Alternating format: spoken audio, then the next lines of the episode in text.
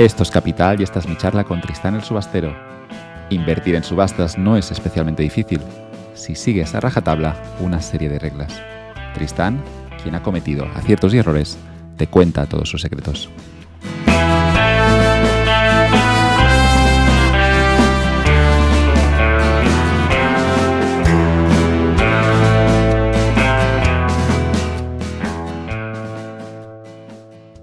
Capital es posible gracias a sus colaboradores.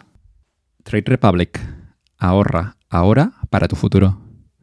¿Llevas meses siguiendo los contenidos de Capital y tienes ya ganas de operar tu propia cartera de valores? Trade Republic es entonces el broker para dar ese salto. Las operaciones se ejecutan allí de forma simple, en una plataforma 100% transparente con millones de usuarios en toda Europa. Los precios son siempre claros, pudiendo invertir en acciones, bonos y fondos ETF desde tan solo un euro y de manera fraccionada. Trade Republic te ofrece un amplio catálogo de productos financieros para que automatices las inversiones en un plan de ahorro único. Invertir, hecho sencillo, con Trade Republic. Factorial, software de gestión de personas. Factorial es un software de recursos humanos que ya utilizan más de 9.000 empresas.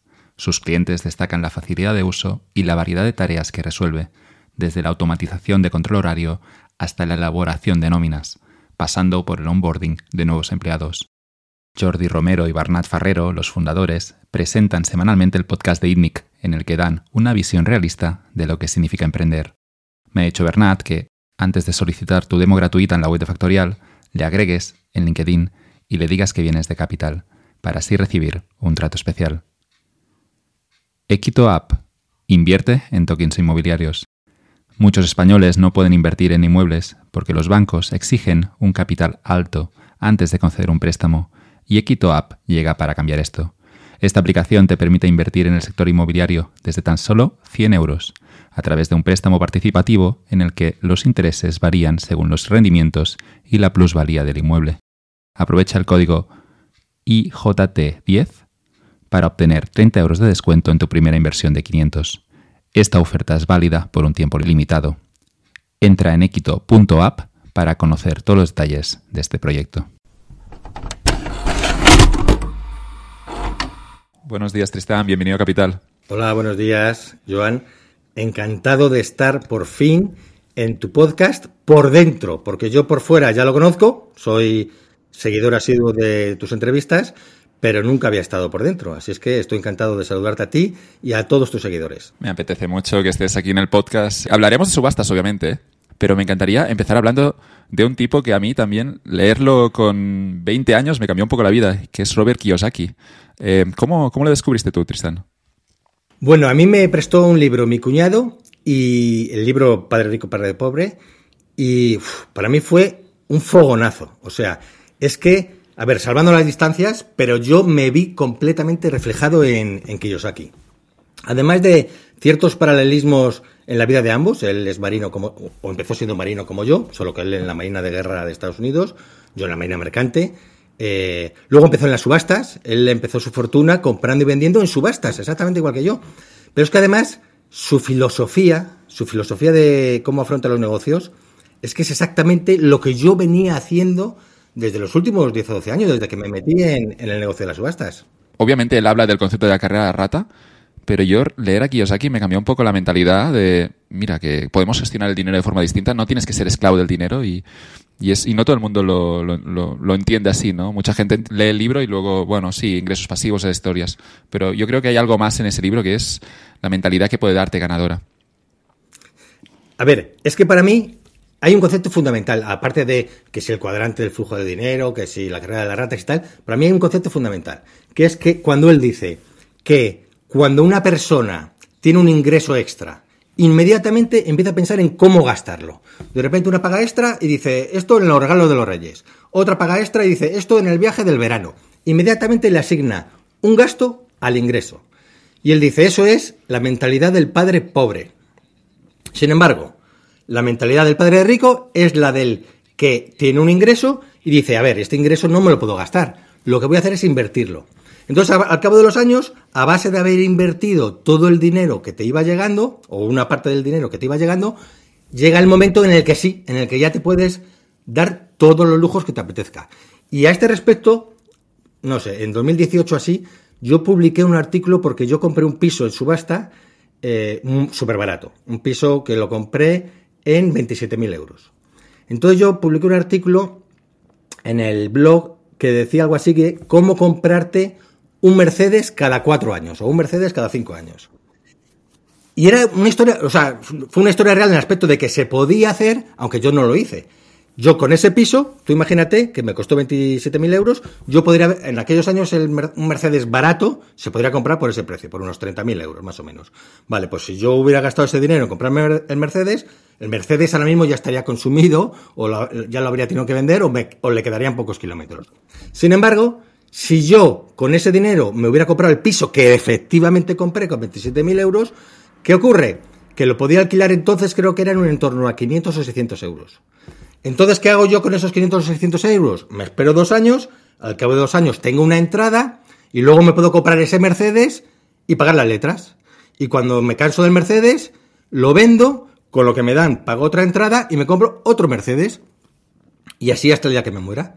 Obviamente yo no hice eso, ni siquiera alquilé el piso, yo lo vendí porque mm, se gana más dinero comprando y vendiendo que comprando y alquilando. Pero esa es la mentalidad de Kiyosaki. Yo escribí ese artículo pensando en Kiyosaki. Esa es la mentalidad. Tú el dinero que de repente tienes, inviértelo. Y, y si quieres vivir de lujos, coño, vive de lujos, pero con lo que te esté produciendo, la rentabilidad que te esté produciendo ese dinero invertido. No te lo gastes de golpe porque el viaje a Bali eh, se te acaban los recuerdos al cabo de unos años y solo te quedan las fotos. Y sin embargo, si lo tienes bien invertido, de eso vas a disfrutar toda tu vida y luego tus hijos y los hijos de tus hijos. Y esa es la mentalidad de Kiyosaki que a mí me enamoró, o sea, me dejó, me dejó flipado. Tú en cualquier caso ya la estabas, estabas implementando ese método y en el libro encontraste validación. Exactamente, yo llevaba en las subastas desde otoño de, 1991, el libro lo leí en 2003, pero eh, pues era, era mi mentalidad. Eh, lo que ocurre es que yo soy, yo era menos de invertir y luego que me dé rentabilidad por el, por el alquiler, que eso es una cosa que ahora se ha puesto muy de moda, yo era de comprar y vender, comprar y vender, comprar, reformar y, vender. Lo que luego se puso de moda con el nombre de flipping, que a mí me hacía mucha gracia cuando empezaron los programas americanos del flipping y todo el mundo en España empezó a hablar del flipping, el flipping house. ¿Qué coño flipping? Comprar, reformar y vender, que es lo que yo y, vamos, todos los subasteros hemos hecho toda la vida. La diferencia entre comprar, reformar y vender y comprar, alquilar es que para mí comprar y, alquilar es un negocio para vejetes y, digamos, mm, para pobretón. A ver, quizás esté feo decir que para pobretones, pero vamos, que no te hace rico comprando y alquilando. Te hace rico comprando y vendiendo, comprando y vendiendo. Es así como puedes realmente acrecentar, acrecentar la, liquidez y, la, y tu fortuna. Ahora iremos a las subastas, pero antes me gustaría tratar ese concepto de la libertad financiera que comentábamos aquí off the record, que sí que se ha pervertido un poco cuando, cuando buscas el concepto en YouTube. Bueno, a mí es que eso me mata. O sea, eh, la libertad El concepto sigue siendo bueno. Yo creo que estamos a favor, ¿no? Pero, Vivir sin trabajar y, no, no quieres ser como ellos. Yo no quiero ser como esos tíos. Vivir de las inversiones, es decir, invertir todo tu patrimonio y luego, pues, o bien a través de inversiones en bolsa, o bien a través, que es el caso de otros, o a través de inversiones inmobiliarias, como es el mío, pues vivir de la rentabilidad y, ya sin dar un palo al agua. Pero es que eso se ha derivado en unos tíos más vagos, unos vagos de siete suelas que, que, a ver, lo que dicen es, a ver, he comprado un piso, he pedido una hipoteca, me da 200 euros al mes. ¿eh? Eh, luego he comprado otro, que lo he heredado, o, sea, o lo he heredado, y me da 400 euros al mes. Con esos 600 me he ido a vivir a la casa de mi tío abuelo, en el pueblo. Y aquí estoy estupendamente con esos 600 euros. Luego sí, cultivo unas patatas, tengo unas gallinas, porque es que si no me muero de hambre, y así tengo ya hasta el día que me muera. Digo, macho, claro, tienes hasta el día que te mueras, pero porque estás viviendo miserablemente. Prácticamente como, como Adán y Eva, macho. No estás disfrutando del dinero. Y eh, lo que te he comentado antes sobre the record es que yo, en ese caso, yo prefiero la carrera, la carrera de la rata. Es decir, que Yosaki habla de la carrera de la rata como aquel que está ganando dinero pero que lo gasta entero. No tiene tiempo para, para pensar en negocio ni nada y simplemente lo que gana lo pule. Pues coño, pues yo para vivir así miserablemente en, la casa del tío abuelo en, en las montañas, pues prefiero Mm, eh, vivir de un sueldo, eh, que me paguen 80.000 euros al, año y pulírmelo entero, gastármelo todo en, ir cambiando de coche cada 4 o 5 años, hacerme mis viajes a Venecia, mis viajes a Bali, mis viajes a esquiar Y sí, vivo al día, vivo de puta madre, pero es verdad que no ahorro, que no me llego a hacer rico, no vivo de las inversiones, pero por lo menos tengo una buena vida. Pero es que vivir miserablemente en el campo y, simplemente jactarte de que te estás tocando los cataplines, pues me parece una chorrada, la verdad. Y una perversión, y una perversión del concepto de libertad eh, financiera. Lo, llaman Fire Movement, ¿no? El movimiento Fire. También hay algunos que se van a Bali, que cuando no tienes niños también es mucho más fácil llegar a esa independencia financiera. Presumir de que, de que puedes vivir de tus ingresos pasivos siendo 500 euros, pues... ¿Sabes que, ¿Sabes que yo he ido a Bali más de 10 o 12 veces? Eh, ¿Has encontrado el año 2000 y el 2000. Sí, sí, y he conocido a mucha gente así.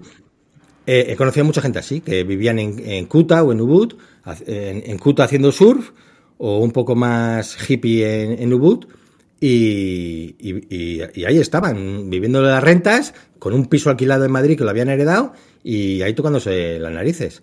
Eh, no sé cuánto tiempo lo van a poder hacer, porque claro, Bali, la última vez que en Twitter eh, alguien habló de que estaba uno, uno de estos que, que, vive con la oficina en la mochila y cosas de estas, eh, habló de que estaba en Bali. Y dije, coño, intercambié algunos tweets con él y entonces por curiosidad entré en Google Maps y vi Bali y vi Obud, que era, era donde yo Yo iba a Bali, estuve cinco años siendo porque iba a comprar eh, muebles y handicraft, que luego lo vendía en unos locales que tenía. Vale, entonces miré Ubud, la zona en la que, en la que yo me solía alojar, y es que alucinado. O sea, yo iba a un hotelito pequeño al lado de un templo y ahora han puesto al otro lado, ese hotelito pequeño ahora es un mastodonte de 4 o 5 alturas. Y al otro lado hay un centro comercial con un McDonald's enorme.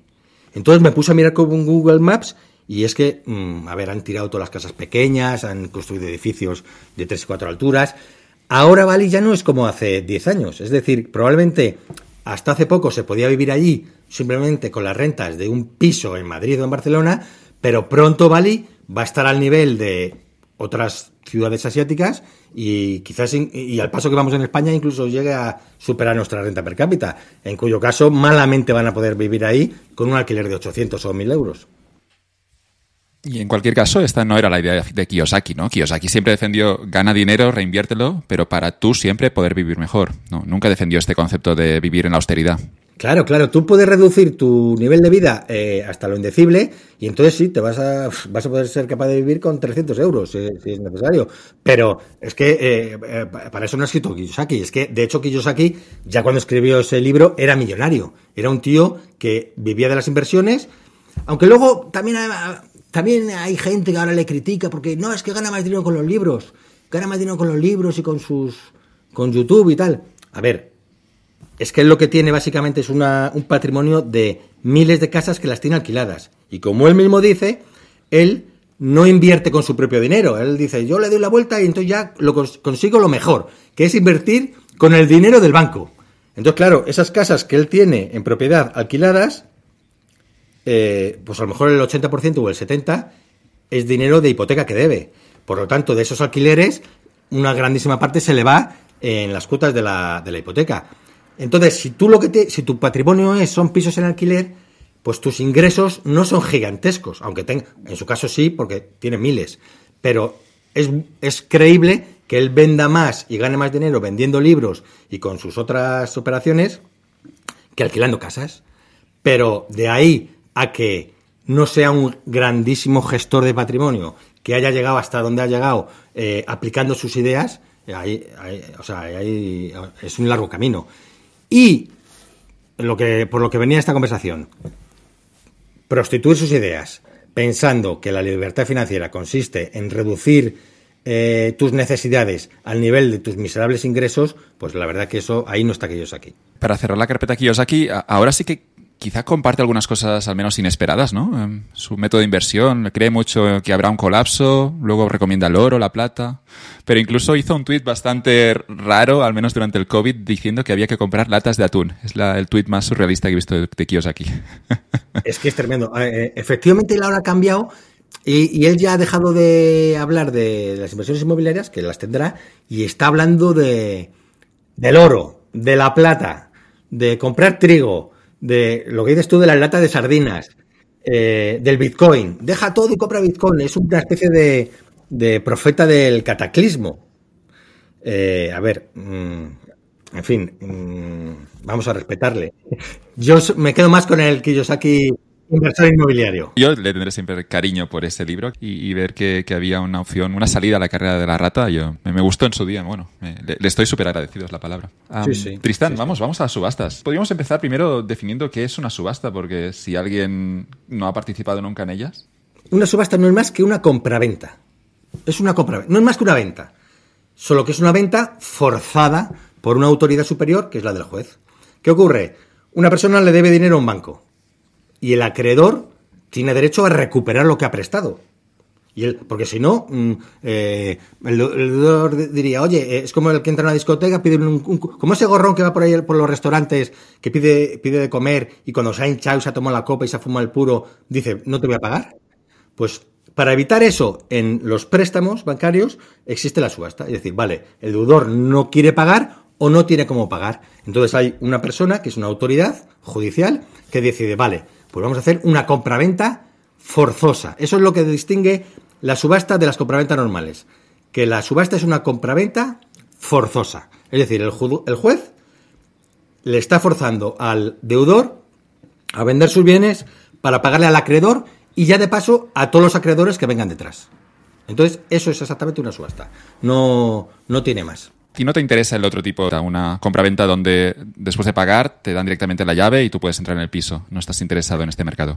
No estoy nada interesado. Mira, de hecho, yo, eh, yo ahora mismo soy residente andorrano. Es algo que, poca gente sabe y que luego, si quieres, te cuento cómo llegué a ser residente andorrano. Bueno, pues eh, en Andorra hay gente que no paga sus deudas también. Y, y hay subastas. Pero ¿qué ocurre? Que yo las en cuanto me hice residente de Andorra, lo primero que hice es voy a estudiar aquí cómo son las subastas, porque si es posible voy a comprar todo lo que pueda. Bien, pues no compro nada. ¿Por qué? Porque en Andorra, eh, eh, a los pocos días de la subasta ya puedes pagar y uno o dos días después te dan las llaves de la casa. Te dan las llaves de la casa. Primero, compras limpio de polvo y paja. Te dicen, si hay deudas de comunidad, te dicen, tras pagar los 100.000 o 150.000 o 200.000 euros de la vivienda, usted tendrá que pagar X miles de deudas de comunidad, X miles de lo que aquí en España llamamos IBI. Vale. Y te dan las llaves. Y te dan las llaves. Es verdad que luego no te dan el, el título de propiedad, que es una escritura compraventa notarial, pues igual hasta dentro de uno o dos meses no te llaman para hacerlo. Pero ya eres propietario de la casa sin ningún problema. Lo contrario exactamente que en España. En España, ¿por qué comprar barato? Pues porque eh, tienes que conocer. Eh, todo, esto son cuatro ideas muy básicas, son opciones muy básicas. Es muy peligroso si no las conoces, pero las subastas en España, si las conoces, no son peligrosas. Ahora bien, si no las conoces, son peligrosas. Entonces, hay muchos novatos que van, compran en subastas, por ejemplo, con la mentalidad que ha, que ha traído muchos desastres de cómo me van a vender en el juzgado algo que represente problemas algo que tenga cargas. ¿Cómo no me van a dar las llaves de la casa en el juzgado? Esto es impensable. Y con esa mentalidad bobalicona, hay gente que compra la casa y luego, y luego me escriben diciendo, oye, es que resulta que tengo una carga anterior que tengo que pagar. Pues claro, macho, es que ese es el problema que hay con las subastas en España. Para mí una subasta en la que compras por su valor, es decir, por ejemplo, estas subastas que hay también privadas de bancos, en la que lo único por lo que araña es una pequeña, un pequeño ahorro, es porque tienes que pagar a tocateja. Entonces, claro, 150.000 mm, euros no los tiene todo el mundo. Por lo tanto, hay menos postores, por lo tanto, en vez de 150.000 euros, pues a lo mejor consigues comprar en 142.000. Vale, pues por un ahorro de 8.000 euros, eh, yo prefiero el riesgo de las subastas y ahorrarme un 25 o un 30%. ¿La compra esta puede ser con inquilinos dentro o puede ser que la casa esté vacía y lo que único que tenga sea deudas? Eh, yo compro con ocupas, con inquilinos, con el expropietario dentro, yo he comprado en todos los tipos. A ver, eh, he mencionado las cargas. Las cargas es eh, una de las cosas que hay que investigar cuando investigas una subasta. Saber si tiene cargas anteriores. Otra cosa importantísima es la posesión. ¿Quién tiene la posesión del inmueble? No es lo mismo ser propietario que tener la posesión. El propietario puede ser el deudor, pero la posesión en ese momento tenerla un ocupa o tenerla un inquilino.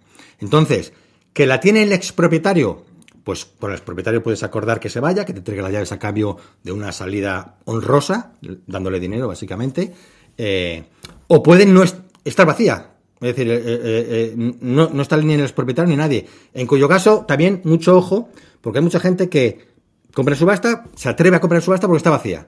Y luego va, le pega una patada a la puerta y se mete en unos líos de narices. O sea, es que la posesión hay que solicitarla al juzgado.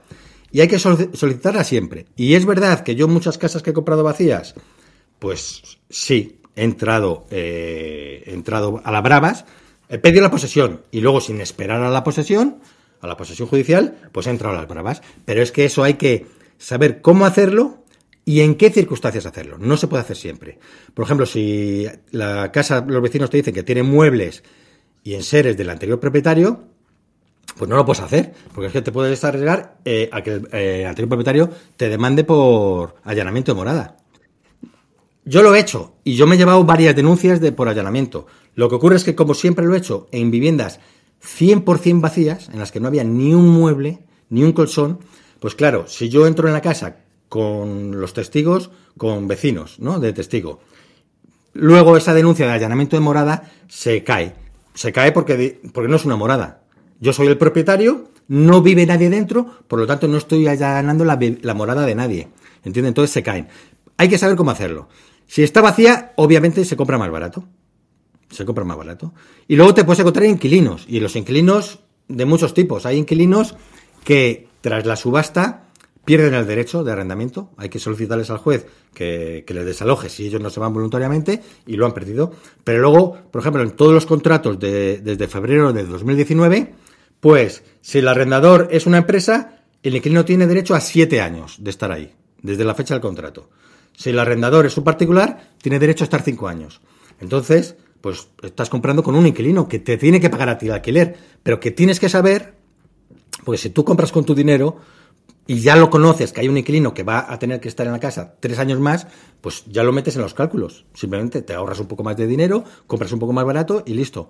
Pero si compras creyendo que vas a poder entrar inmediatamente, que el jugador te va a dar la posesión dos meses después, y luego resulta que hay un alquiler que todavía tienes que aguantar cuatro años, si has pedido el dinero, si se lo has pedido a tu familia, pues ya es un disgusto. O si has pedido un crédito personal, que hay mucha gente que compra con créditos personales, pues entonces ya has metido la pata. Y luego otra cosa que también te encuentras en las subastas, pues son ocupas. Pero el ocupa, eh, eh, aunque es el que más miedo da a la gente, porque son chusma y, muchos de ellos son expresidiarios y, y, dan, y son chungos, entonces dan miedo, pero la ley del ocupa es el que menos te tiene que preocupar porque es que como no tiene ningún derecho, a permanecer ahí, el jugador le echa en nada, en dos o tres meses le tiene fuera. ¿Sabes? Entonces eso no tiene ningún problema. Y luego sí, y luego hay un... Hablando de la posesión, ¿eh? para no perder el hilo. Eh, hay un tipo de pisos en los que quien, quien, quien lo está ocupando es el expropietario, es decir, es el deudor, en los cuales, eh, estos son el mayor marrón, esto sí que es un activo tóxico, que por estar en riesgo de exclusión social le aplican la ley 1 barra 2013 y entonces no le puedes desalojar nunca. Nunca. Eh, por ahora es hasta el 2024. Empezó de 2013, dijeron no le puedes desalojar hasta el 2015. Luego en el 2015 lo alargaron hasta el 2017. Luego en 2017 dijeron, bueno, pues extendemos la moratoria hasta 2020. Y en 2020 han extendido la moratoria hasta 2024.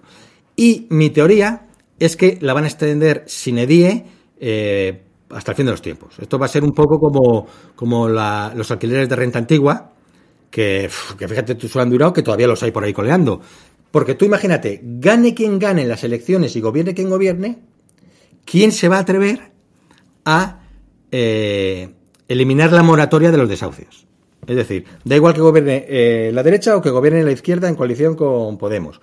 Ninguno, unos por, por, su propia ideología no lo van a eliminar. Y los otros por miedo a que se, a que se les quemen las calles.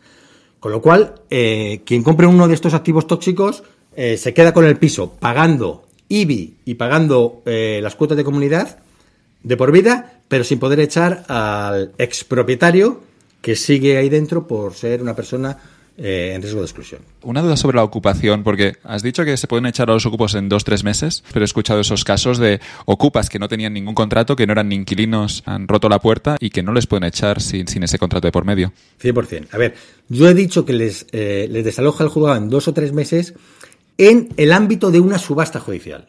Es decir, tú cuando se celebra la subasta, eh, luego tienes 40 días para pagar, luego solicitas el decreto de adjudicación, que es el título de propiedad, que es lo que en los juzgados sustituye a lo que en una notaría sería la escritura pública de compraventa, el decreto de, adjudicación. Y cuando tienes el testimonio del decreto de adjudicación, solicitas la posesión. Entonces, en ese contexto, solo en ese contexto, eh, bueno, se aplican cualquiera de las cosas que he dicho antes, el propietario, si no, se le aplica si es familia de riesgo de exclusión, si no, patatín, patatán. Entonces puedes tardar tres, cuatro meses, puede presentar oposición, en fin, se puede alargar cuatro o cinco meses, imagínate. Pero el Ocupa no puede presentar oposición. El Ocupa lo único que podría llevar en todo caso es un, trozo de papel higiénico firmado por un supuesto eh, propietario diciendo, no, es que a mí me lo alquiló, mire, está aquí su firma.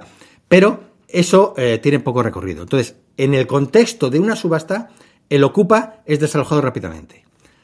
Ahora bien, en el contexto de la vida real del 99,9999% de los ciudadanos, que te entre un ocupa en una casa es un drama que no lo solucionas en menos. Eh, hasta hace dos años, hasta hace tres años eh, tardabas entre seis meses y un año y medio. Hoy en día eh, más o menos tardas dos años como mínimo. ¿Por qué? Porque en 2018 llegó el nuevo gobierno, empezó a meter palos en las ruedas en el procedimiento judicial de, desalojo, de desahucio por precario para desalojar ocupas, o incluso del desahucio en general para desahuciar inquilinos morosos, y entonces al empezar a poner palos en las ruedas, el procedimiento se ha alargado. Ponle una media de un año y medio o dos años mínimo.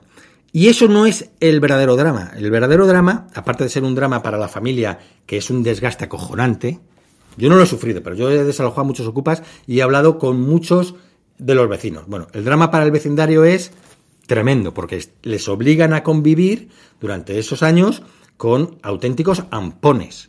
Es decir, con, con tíos miembros de clanes, con eh, contrabandistas de droga, eh, al, por mayor o al por menor, a veces convierten los pisos en narcopisos, maltratan el vecindario, eh, pegan patadas, muchas veces distingues esos portales porque rompen la cerradura, como la comunidad no les quiere dar llave del portal, pues entonces rompen la cerradura del portal, bueno, es un, un drama. Tienen acojonado a todo el mundo, es un drama. Para el propietario es un drama porque tiene el piso ocupado. Pero el mayor drama, para mí, es luego cómo dejan el piso. Aparte de que han destrozado los muebles y, han vendido los que tenían un poco de valor y se han quedado con la joya de la familia, las fotos familiares, los álbumes de fotos, mm, todo. Pero es que además la casa queda para tirar. Yo recuerdo una casa que compré en Madrid, en un barrio medio malo, en Villaverde, eh, que me contaron los vecinos que esa casa precisamente había salido en subasta porque por un crédito que pidió el propietario para reformar el piso. Entonces pide un crédito hipotecario, reforma el piso, deja el piso de puta madre, luego no lo puede pagar, eh, se inicia la ejecución hipotecaria y él abandona el piso. Entonces, a ese piso que estaba perfecto y recién renovado, entran los ocupas. Y luego yo lo compro, pido su desalojo, el juzgado le desaloja y entro yo.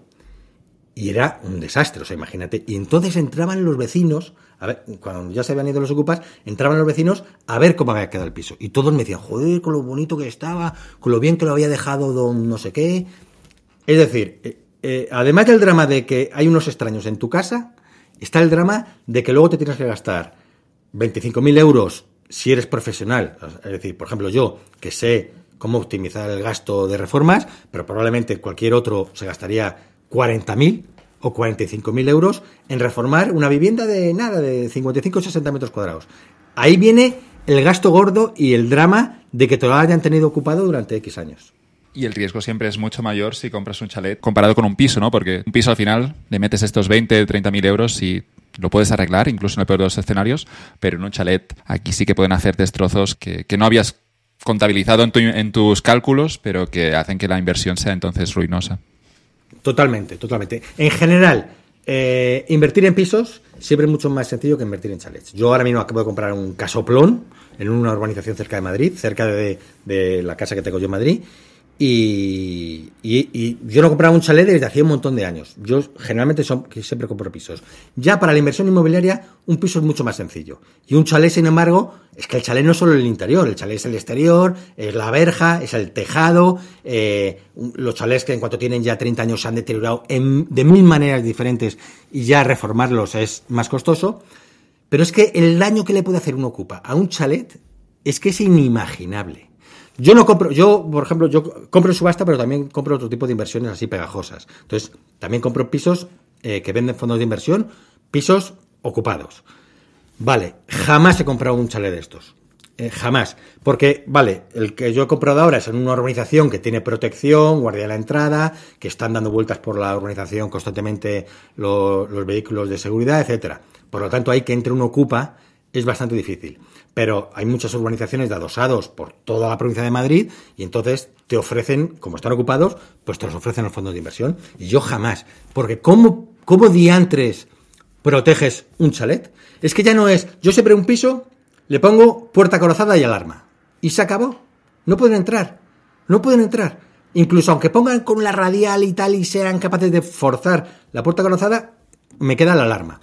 Pero en un chalet ¿Para qué vas a poner una puerta corazada? Si te pueden entrar por una ventana, por el, por la puerta cristalada del salón que da al jardín, por otra ventana, puedes subir al segundo piso y entrarte por, por mil sitios. No sé, estos tíos podrían entrar hasta por la chimenea. Entonces, es imposible de proteger. Por lo tanto, eh, y sí, tienes la alarma, tienes la alarma, pero la alarma te vale como, como segundo, como segunda muralla. Eh, la verdadera muralla es, eh, es la puerta corazada. Entonces, pues sí, los chalés eh, sería lo último que, yo compraría. Si es, si es para vivir, sí, pero si es como inversión, mm, son los que entrarían más peligro. Si fueras ministro de Vivienda, creo que arreglarías el problema de la ocupación rápido. Eh, rapidísimo, rapidísimo. Eh, vamos, solo, además sería un ministro de Vivienda copiota. Es decir, no tendría más que copiar lo que hacen en los países de alrededor. Y ya está, no tendría más que hacer. En, en Francia, un mes. En Italia, un mes. Es más, yo incluso quizás sería innovador. Porque, ¿qué es eso que, de que te ocupan el piso? Eh, los vecinos avisan al propietario. Llega el propietario, porque a lo mejor es un piso en el que él no vive. Pero él tiene derecho a tener ese piso vacío. A lo mejor lo va a reformar, o está esperando alquilarlo, o lo tiene preparado para una hija, lo que sea. Vale, le avisan los, vecinos. Entonces el tío llega corriendo y, le dice a la policía, soy el propietario. Mira, la nota simple. Aquí acredito que soy el propietario. Mira, mi escritura de propiedad. Dice el inquilino, no, no, porque es que yo tengo aquí... Y saca un papel higiénico con una firma. Dice, a mí me lo firmó una señora que había en el parque que me dijo que era la propietaria y le di 5.000 euros. Vale, ahí el policía lo que dice es, ahí va, pues aquí mm, hay una... Aquí está confuso, yo no, no, no, no, me siento capaz de decidir eh, que decide el juez. Pero, pero ¿dónde se ha visto semejante boba? O sea, es, que es una, es que es una tontería. Porque tú imagínate que eso lo extendieran a los coches y que entonces me coge el ocupa el coche y, me, y, llego yo a la policía y digo, mira, este coche es mío. A ver, demuéstrelo, mira los papeles, es mío. Y el ocupa dice, no, pero es que a mí, eh, a mí me lo alquiló un señor que pasaba por ahí. Y que el policía dijera, ay, pues soy incapaz de decidir, no me siento capaz de tomar una decisión, que lo decide el juez, es que entonces ya mm, se habría acabado la propiedad privada en España. Por eso yo te digo que es que es una tontería. Esto lo tiene que decidir la policía in situ comprobar, preguntar a los vecinos, comprobar el título de propiedad y ya está. Y que luego, en vez de ser el propietario desde fuera de la propiedad, quien tenga que pleitear uno o dos años para demostrar su legitimidad eh, respecto al título de esa propiedad, no, que si realmente tiene derechos, sea él ocupa el que los demuestre fuera de la propiedad, estando fuera de la propiedad, y sea él el que tenga que demandar de, mire, es que me, me, lo alquilaron y luego me echaron a la calle. Entonces, que sí, entonces que demande y que luego pida indemnizaciones y, y que todo se arregle en los juzgados, pero con él fuera y el propietario dentro. Lo que no es normal es que sea el lampón el que se quede dentro y el propietario el que se quede fuera. Y además de que de los casos sangrantes, que aunque los políticos digan que no existen, pero luego, eh, a poco que veas los telediarios o un poco la televisión, es que te los encuentras prácticamente todos los días, con señores que se han ido a visitar a un hijo, a pasar una semana con su hijo a Asturias, y luego resulta que cuando vuelven a su casa, pues está ocupada. Eh, esos son mm, dramas reales que están sucediendo. ¿Por qué crees que los políticos no lo solucionan? Y, pienso en los políticos de todos los colores, incluso cuando ha habido mayorías absolutas de la derecha en España, no, no solucionan algo que legislativamente sería relativamente fácil de, aprobar una ley que, fuera clara en este sentido. Mira, en España hubo unos años en los que se hacía mucha eh, vivienda de protección oficial, equivocada, porque se hacía, se vendía en propiedad y se tendría que haber hecho vendiéndola en alquiler. Bien, ahora no se gasta ni un pavo las administraciones en hacer vivienda pública. ¿Cuándo tendría que hacer vivienda pública para solucionar el problema de ese 10% de la sociedad que nunca va a trabajar, que nunca va a comprar una vivienda, que nunca va a pagar impuestos, que vive sobre las espaldas de los vecinos, que nunca va a aportar nada, que siempre que hay que mantenerlos. Hay que nos tenemos que hacer la idea de que hay un 10% de personas de la sociedad a los que vamos a tener que mantener. Vale, pues entonces que los poderes públicos construyan viviendas y les dejen vivir ahí, gratis. Ya está. Así se solucionaba. Esa era una solución. Como no, como se lo gastan en otras cosas, no tienen dinero para hacer, para, para solucionarlo de verdad. Entonces, ¿qué hacen? ¿Qué, ¿Qué es lo que hacen? Pues yo creo que es la solución al chabolismo, a la falta de vivienda en España. Es decir, el problema de los ocupas en el seno de comunidades de vecinos eh, normales, como el resto, como el 90% restante de ciudadanos, es que estos son chabolistas, es que son expresidiarios, chabolistas, es decir, es gente que si no viviera ahí, viviría en chabolas. a ver, yo tiendo a generalizar, y es verdad que he conocido a muchos ocupas que no son la chusma ocupa de la que yo hablo. Yo cuando digo hablo de la escoria ocupa, pues sí, efectivamente no debería generalizar y lo hago. Eh, hay muchos que, son gente normal, simplemente que le echan cara y que no quieren pagar. Mm, pero hay, una, hay un altísimo porcentaje que sí son eh, esa chusma, que vienen de, eso, de que, nunca van a trabajar, nunca van a, pagar una vivienda. Entonces lo que tenemos que hacer sencillamente es construírsela, dejarla vivir en ella y que el resto, el 90% restante de la sociedad, podamos vivir en paz, sin ocupas, con nuestra propiedad privada, trabajando, pagando impuestos y sin, y sin estos problemas. Porque lo que han hecho los políticos para solucionar su problema de chabolismo es trasladar a la sociedad un problemón de convivencia. Y además, otra cosa, que es que no afecta a las clases medias y altas, es que afecta básicamente a las clases bajas. Es que es en los barrios periféricos y en los barrios más baratos donde realmente ha impactado la ocupación. En el resto de... A mí me encantaría que me ofrecieran pisos ocupados en el centro de Madrid. Simplemente que es que no hay. Todos los pisos ocupados están en las zonas más, más baratas. Lo mencionabas, así que te lo pregunto, la, BPO solo en alquiler. Para mí también es de sentido común, pero se hizo durante muchos años este país BPO que después de un periodo podían ya venderla a precio de mercado. A ver, yo he visto casos sangrantes. Yo, por ejemplo, recuerdo que compré a final de los 90. Multiplicado por tres o por cuatro, ¿no? Se, han hecho buenos negocios bueno, aquí. Tremendo. es, que, es que tremendo. Mira, yo, yo compré a final de los 90 una VPO y vi que la hipoteca eran 300.000 pesetas. De el 73. Y la di por pagada. Dije, bueno, 30.000 y si las tengo que pagar no pasa nada. Entonces la compré en subasta. Esta VPO era de un tío, de, un conductor de camión de la basura. Es decir, yo no sé cómo será en otras ciudades de España, pero en Madrid eh, los, basureros ganan un sueldo muy bueno y el conductor del camión gana un sueldazo. Bien, este tío jamás había pagado su hipoteca. Al final la tuve que pagar yo los 300.000, he dicho, no sé si he dicho euros, eran 300.000 pesetas las tuve que pagar yo porque no había pagado ni el primer recibo del VPO. Vale. Eh, cuando yo le dije, oye, eh, a ver si llegamos a un acuerdo y te vas de la casa porque la compré en su base y tal, me dijo, espérate un par de meses porque me van a dar una VPO adaptada a mí. Porque como soy familia numerosa y vive conmigo mi padre que no sé qué le pasa, que no sé si iba en silla de ruedas o tal, y además tenía una hija, pues que también tenía problemas, pues me van a dar una casa que va a ser la unión de dos casas. Entonces yo, pues vale, pues esperé, no sé si dos o tres meses y al final efectivamente le dieron esa nueva VPO y, yo, es decir, incluso a un tío moroso que no había pagado ni un recibo del IBIMA, eh, le dieron una segunda VPO. Y luego he visto otros casos ya con eso antes del boom, porque estoy hablando de, debió ser en el año 98, pero luego otros casos eh, de VPOs compradas en torno a 2002-2003 y que con el boom compradas a lo mejor a 60.000 euros y que con el boom que hubo antes de 2009 luego las vendían a 300.000 euros, eso un montón. Entonces yo digo, joder, con dinero público, ¿por qué, por qué permite que la gente haga, haga ese tipo de negocios? Es decir, Yo, a mí me gustaría que fuera como en Inglaterra y como en tantos otros sitios. En Inglaterra nadie, nadie está sin casa. Son casas, además lo llevan a rajatabla. En el momento que, yo tengo amigos que han vivido allí y han vivido en VPO, pero en el momento en que tienen trabajo, les echan del VPO. Es decir, tú ya te puedes eh, buscar las habichuelas por ti mismo y pagar una vivienda en el mercado normal y le echan de la VPO. La VPO son para ese 10% de gente que no va a trabajar en la puta vida ni han trabajado sus abuelos, ni sus bisabuelos, ni trabajarán sus hijos y que jamás nadie de esa familia pagará impuestos. Pues vale, que les mantengan ahí gratis, pero de alquiler, incluso que les den un alquiler simbólico de 30 euros, que igual ni pagan, pero que sea de alquiler, que no sea en propiedad, que no puedan luego morirse y heredar los, sus hijos, o que no puedan, eh, como otras VPOs que, que, que yo he comprado, en la que me he encontrado con que el, el, propietario de la VPO estaba en la cárcel porque se dedicaba al contrabando de droga. Se dedicaba al contrabando de droga. Entonces tenía el, delito este que se llama, creo que era, aparte del de lavado de dinero negro, el delito contra la salud pública. Entonces, un tío con ese dineral y vivía en una VPO. ¿Cómo, cómo se explica eso? Al final la gente que paga impuestos, un momento se va a cansar, ¿no?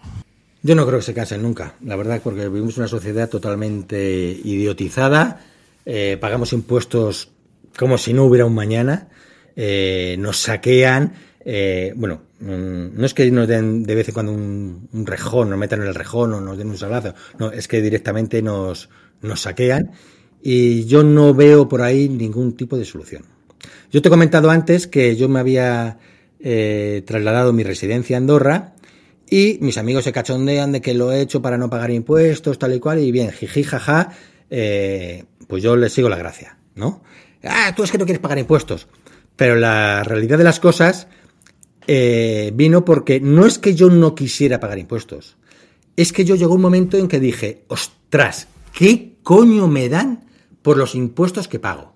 Yo tuve dos problemas de piratería con, el, con un curso de subastas que comercializo.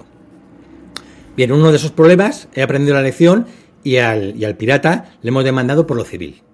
Pero al otro le habíamos demandado por lo penal. Es un tío que se matriculó en el curso, lo descargó enterito, que ahora ya no lo hemos protegido, ya no se puede hacer, lo descargó enterito y luego, a través de dos compinches, se puso a comercializarlo por 80 euros en Internet.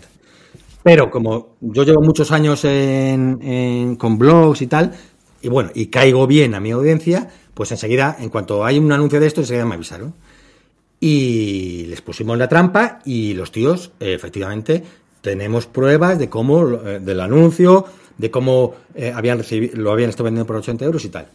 Bien, pues voy a la audiencia pública de, de la primera demanda que pusimos por lo penal y me encuentro con que la sentencia es delito leve, multa de no llegó a 200 euros multa que no indemnización al que han robado, que es a mí, sino multa que se lleva el Estado. Yo dije, pero, a ver, vamos a ver un momento. O sea, que el Estado que se lleva, primero me obliga a recaudar un 20% de IVA, que ahí habría que hablar de si ese 21% de IVA en realidad es un impuesto que yo estoy pagando en nombre de, del, que estoy cobrando en nombre del gobierno, o si simplemente es que me lo están birlando del precio. Pues claro, si yo vendo algo a 100 pesetas, perdón, a 100 euros, eh, eh, y lo tengo, entonces lo tengo que obligar a, a, pagar 121, a ver, 121 es el precio, porque si hay un consumidor que va a pagar 121, es que ese es el precio. Bien, el, como sea, el 21% me obligan a pagar. Y luego el 25% se quedan de, de, de mis beneficios. Es decir, y luego encima, si luego hago reparto de, de beneficios, otro 23%. De manera que el Estado es como mi socio, no hace nada, pero es mi socio. Pero yo digo, va, no importa, pero me protege. Me protege con las leyes, me protege con el Poder Ejecutivo, con la policía, etcétera, etcétera. Y no, y no, porque cuando entran en mi casa, me roban el curso, lo descargan y luego lo malvenden a 80 euros, pues no me protege. Resulta que a mí me dicen que es un delito leve, que me jorobe, y al otro le, cobran una multa de 200 euros. Y yo digo, a ver, si yo en vez de Madrid viviera en New Jersey, le pagara eh, mil euros al mes a Tony Soprano y vinieran los chicanos del Bronx o los negros de Harlem, me robaran, me pegaran una paliza, yo iría a Tony Soprano y le diría, macho, mira lo que me han hecho, no me estabas protegiendo. Y Tony Soprano me protegería. Iría a Harlem, iría al Bronx, les quemaría el negocio, mataría a tres o cuatro y me protegería. Y yo diría a todo el mundo, jolín, cómo mola pagarle mil euros a Tony Soprano, porque nos protege de verdad. Sin embargo, el Estado ha roto ya ese contrato social que empezó siendo me pagas impuestos, pero yo mm, protejo tu propiedad privada, protejo tu vida. Eh, ah, me pagas impuestos porque sí, porque, porque tengo el poder coercitivo de que si no me los pagas, te busco la puta ruina. Y, ese es el motivo realmente. Yo salí del juzgado con la sentencia esa de, de delito leve. Yo salí diciendo, cierro el curso, dejo de, dejo de vender. Con tal de que el Estado no se lleve ni un pago, lo cierro. Y me voy a vivir a Bahamas. No vuelvo a pagar un impuesto en mi vida, no sé qué. Luego lo pensé y dije, a ver, mejor sigo con el curso, me voy a Portugal, o, o mira, mejor, como me gusta esquiar, me voy a Andorra. Y allí me van a proteger de verdad, porque es que además me enteré de que si a mí me, yo vuelvo a tener un problema de estos, que no lo he vuelto a, esto fue en 2020, eh, no lo he vuelto a tener, pero si lo tuviera, yo presentaría la demanda penal en Andorra. Y en Andorra tendría una sentencia. Y luego simplemente sería un problema de que la justicia andorrana tendría que hablar con la justicia española para que la sentencia se pudiera cumplir. Y mi objetivo que sería embargarle al capullo que me, que me ha pirateado el curso, pues yo lo conseguiría. En España no he podido. Lo único que he conseguido es, una, es que le pongan una multa de 200 euros que ha cobrado el Estado. Eh, por lo tanto, la pregunta que me hacías era referente a los impuestos y que la gente se cansaría, pues no. Porque, yo creo que la gente, yo es que tengo mal genio y me cabreo y, y, tiro la casa por la ventana y a tomar por culo todo. Pero la gente pues paga y sigue aquí y además no todo el mundo puede hacer las maletas y cambiar de país y pues es lo que hay. No, estaba pensando que incluso Tony Soprano te protegería, pero es que saldría más barato seguro. Bueno, mucho más barato. Y claro, Tony Soprano jamás te cobraría el 20%. Lo jodido, lo jodido es la propiedad privada aquí, ¿no? Cuando se pone en duda la propiedad privada, realmente están, están jugando con fuego. Bueno, es que la, es que la, la ponen. La ponen ya con la defensa que hacen de los ocupas. Pero, por ejemplo, ya la, última ley de vivienda ya es eh, poner la propiedad privada completamente en solfa. Ya decirnos lo que podemos cobrar o no podemos cobrar, lo que podemos incrementar el precio de la... O sea, es que la propiedad privada en España está realmente en peligro. Ya de entrada, y aquí voy a, a rozar el tema político, ya de entrada en la Constitución no me gusta que sí habla de la propiedad privada, pero la pone siempre en relación con el interés público. Ya dice, no, sí, defendemos la propiedad privada, pero depende del interés público. Y el o sea, en, en, Madrid, por ejemplo, ha habido casos de expropiarle terrenos a gente que iban a ser utilizados en la estación de Chamartín, por ejemplo. Vale, esos terrenos han estado 40 años sin. se expropiaron, se expropiaron al valor de entonces y han estado 40 años sin usarse para nada. Y cuando van los, los expropiados, dicen, oiga, es que esto la administración no lo ha utilizado para nada, ¿dónde estaba el interés público? Los quiero de vuelta o su valor actual, porque ahora van a hacer Madrid Norte y ahora sí que va a valer dinero, van a ganar dinero las, eh, eh, las administraciones públicas van a ganar dinero especulando con terrenos que me expropiaron a mí por el interés público de ampliar la estación de San Martín, etcétera, etcétera.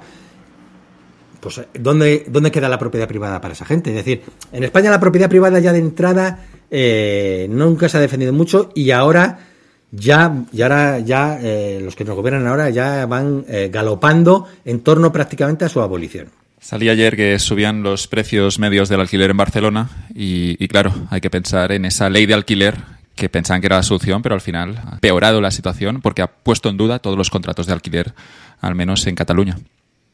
Es que es más, solo se va a empezar a aplicar un poco en Cataluña, que creo recordar que es la única comunidad que ya empieza a distinguir y que, sí que lo va a aplicar. Eh, y ya, sin embargo, los efectos negativos ya se están produciendo en toda, España.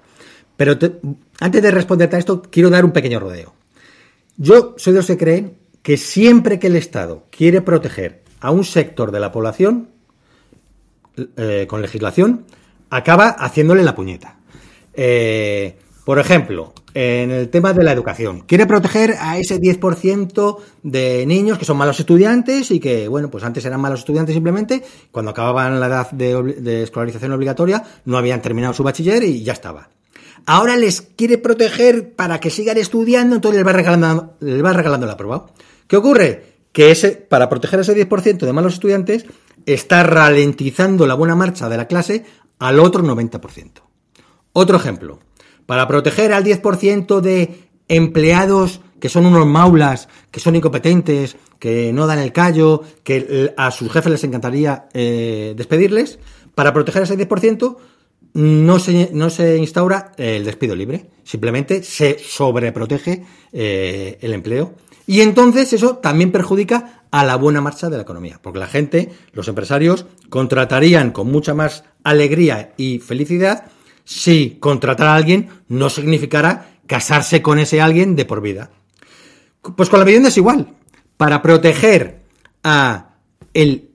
Bueno, eh, iba a decir el 10%, pero es que ni siquiera, porque ¿quiénes son los morosos? Eh, si en la banca, cuando apenas hay morosidad, hay un 3%, y en los momentos de grandes crisis hay un 13 o 14%, pues la morosidad normal, ponle que sea, no sé, eh, entre el 3 y el 12.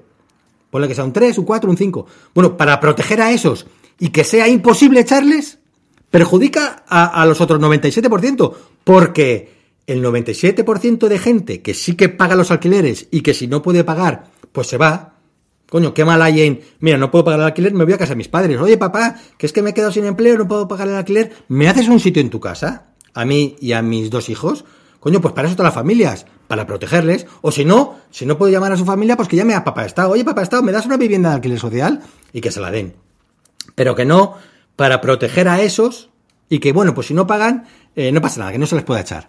Pues ¿qué ocurre? Que todos los propietarios de repente en masa han retirado la oferta de viviendas. Y mucha gente acojonada pensando que volvíamos a la época, y que de hecho vamos a volver, a la época previa a Zapatero, porque yo, por ejemplo, en aquellos años, en los años 90, yo jamás hubiera alquilado nada. Jamás. Si ponían en alquiler algo, era algo que lo había comprado y que luego resultaba que era difícil de vender. Entonces lo alquilaba. Pero nadie nos metíamos en un negocio en el que si te dejaban de pagar, luego era, era larguísimo desociar a la gente. Esto lo solucionó eh, José Luis Rodríguez Zapatero con el desocio express. En seis meses se podía desahuciar a alguien que no te pagaba, a un inquilino moroso.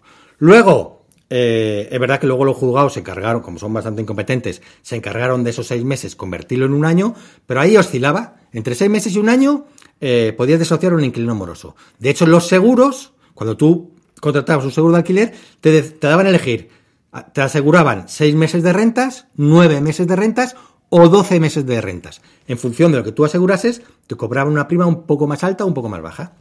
Vale. Pues entonces, eh, ahora ya todo eso está superado. Ahora ya todo eso está superado. Ahora hemos. El gobierno ha hecho leyes que pone palos en las ruedas del desahucio eh, por falta de pago y la gente se acojonó y dice, ostras, que volvemos a los años 90 y ha retirado la oferta de pisos. Entonces ahora a la gente a la que el gobierno quería proteger con esta ley es a la que perjudica.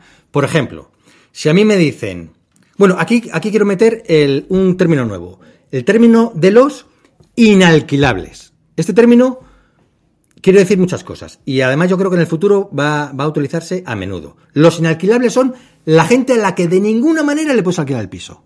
Y son, coinciden con la gente protegida por la ley de la vivienda.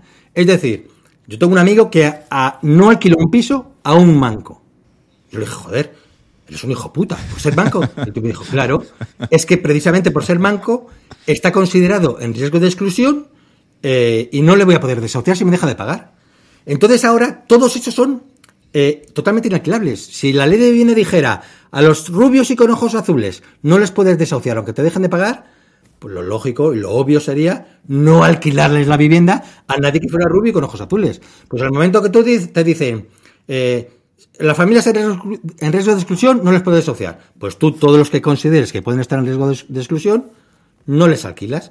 Y entonces, ¿cómo les ha protegido el gobierno con la ley de vivienda? Simplemente dejándoles en la calle Nadie les alquila. Y no solo eso, sino que al retirar todo el mundo tanta vivienda de oferta, ahora resulta que hay gente que hace dos años serían perfectamente solventes, que son, eh, son dos novios que tienen cada uno 2.000 euros de, ingresos, que es un ingreso estupendo para poder alquilar y pagar 700 euros, estupendo, eh, pues ahora resulta que tienen que pasar un examen. Y al pasar el examen, ya no es como antes que había dos o tres eh, que estaban buscando casa para una misma, para un mismo anuncio. Ahora hay 25. Entonces puedes, puedes hacer una especie de encuesta. Entonces ya no solo alquilas a los que tienen dos nóminas de 2.000 euros cada una, sino a los que tienen tres nóminas. O mejor, eh, dos nóminas de 2.000 y que además consigan un aval. Y que además eh, una de las nóminas sea de funcionario. Porque lo que estás buscando es minimizar el riesgo de desahucio. Como han puesto palos en las ruedas para el desahucio, pues minimizar el, riesgo de que te dejen de pagar. Con lo cual, un desastre. Al final, eh, como siempre, lo que he dicho al principio, cuando el Estado trata, por medio de, por medio de la legislación, de proteger a un grupo de la población, lo que hace en general es perjudicar a toda la población en general, pero a ese grupo en especial.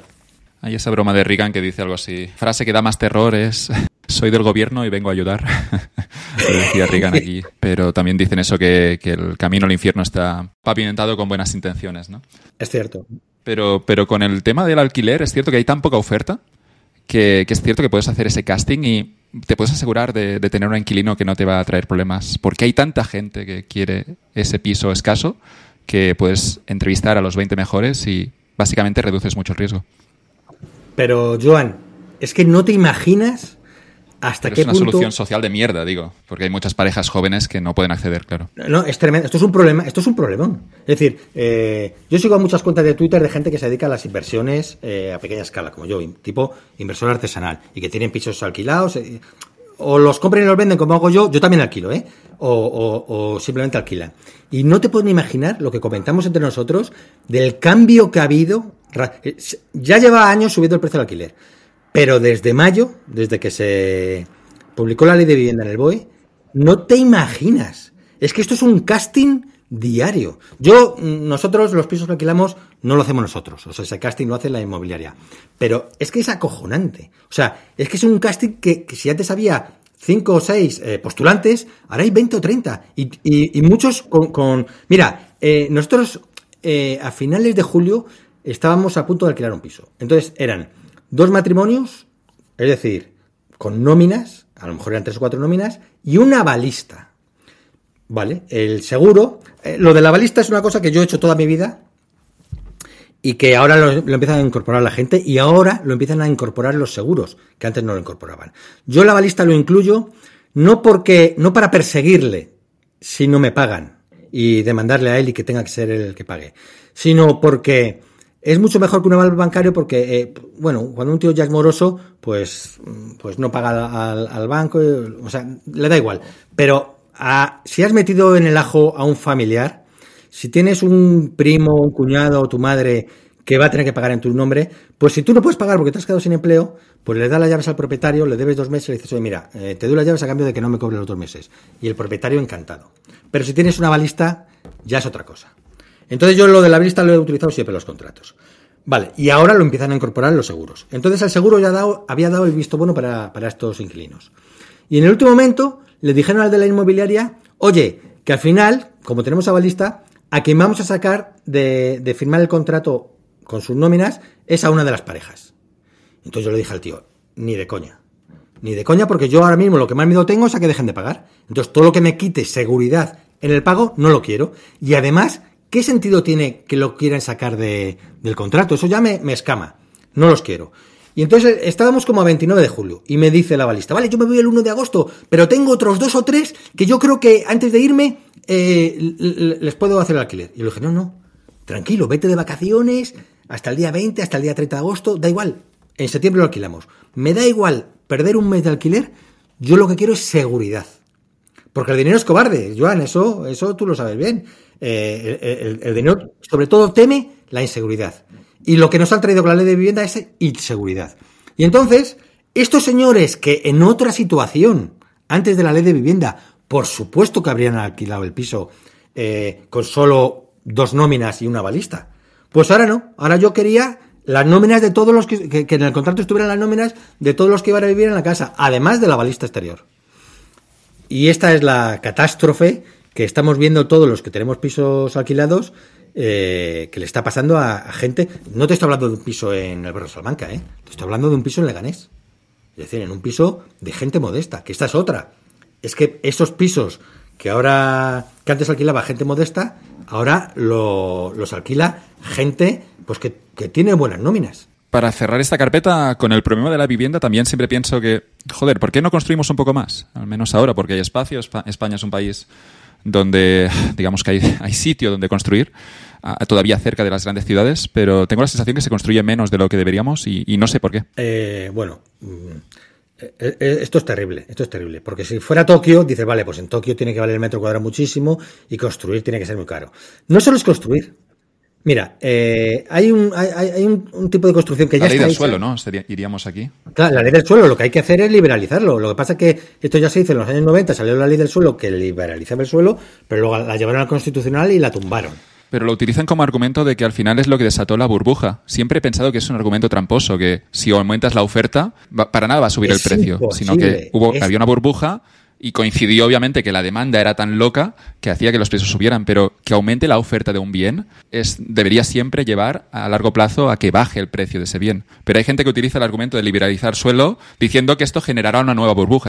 A ver, eh, lo dice mucha gente, pero lo dice mucha gente a la que oír la palabra liberar, liberalización, liberalismo, es que ya la produce urticaria. Esta gente, cualquier negocio que represente lucro para el emprendedor, ya, le, ya tampoco le gusta. Es decir, le gustaría a esta gente que todos los negocios que se emprendieran fueran sin ánimo de lucro, que fueran cosas sociales, eh, no sé, tipo bibliotecas sociales, biblioteca eh, para mujeres, biblioteca para inmigrantes, pero todo lo que sea eh, cosas para vender, cosas para lucrarte, para intercambio de servicios o de bienes, todo eso les produce urticaria. Entonces, liberar, ellos oyen liberar el suelo y inmediatamente piensan no en las miles de familias que podrán vivir gracias a que el precio va a bajar, sino piensan en los dos o tres propietarios de suelo que se van a forrar porque van a poder construir.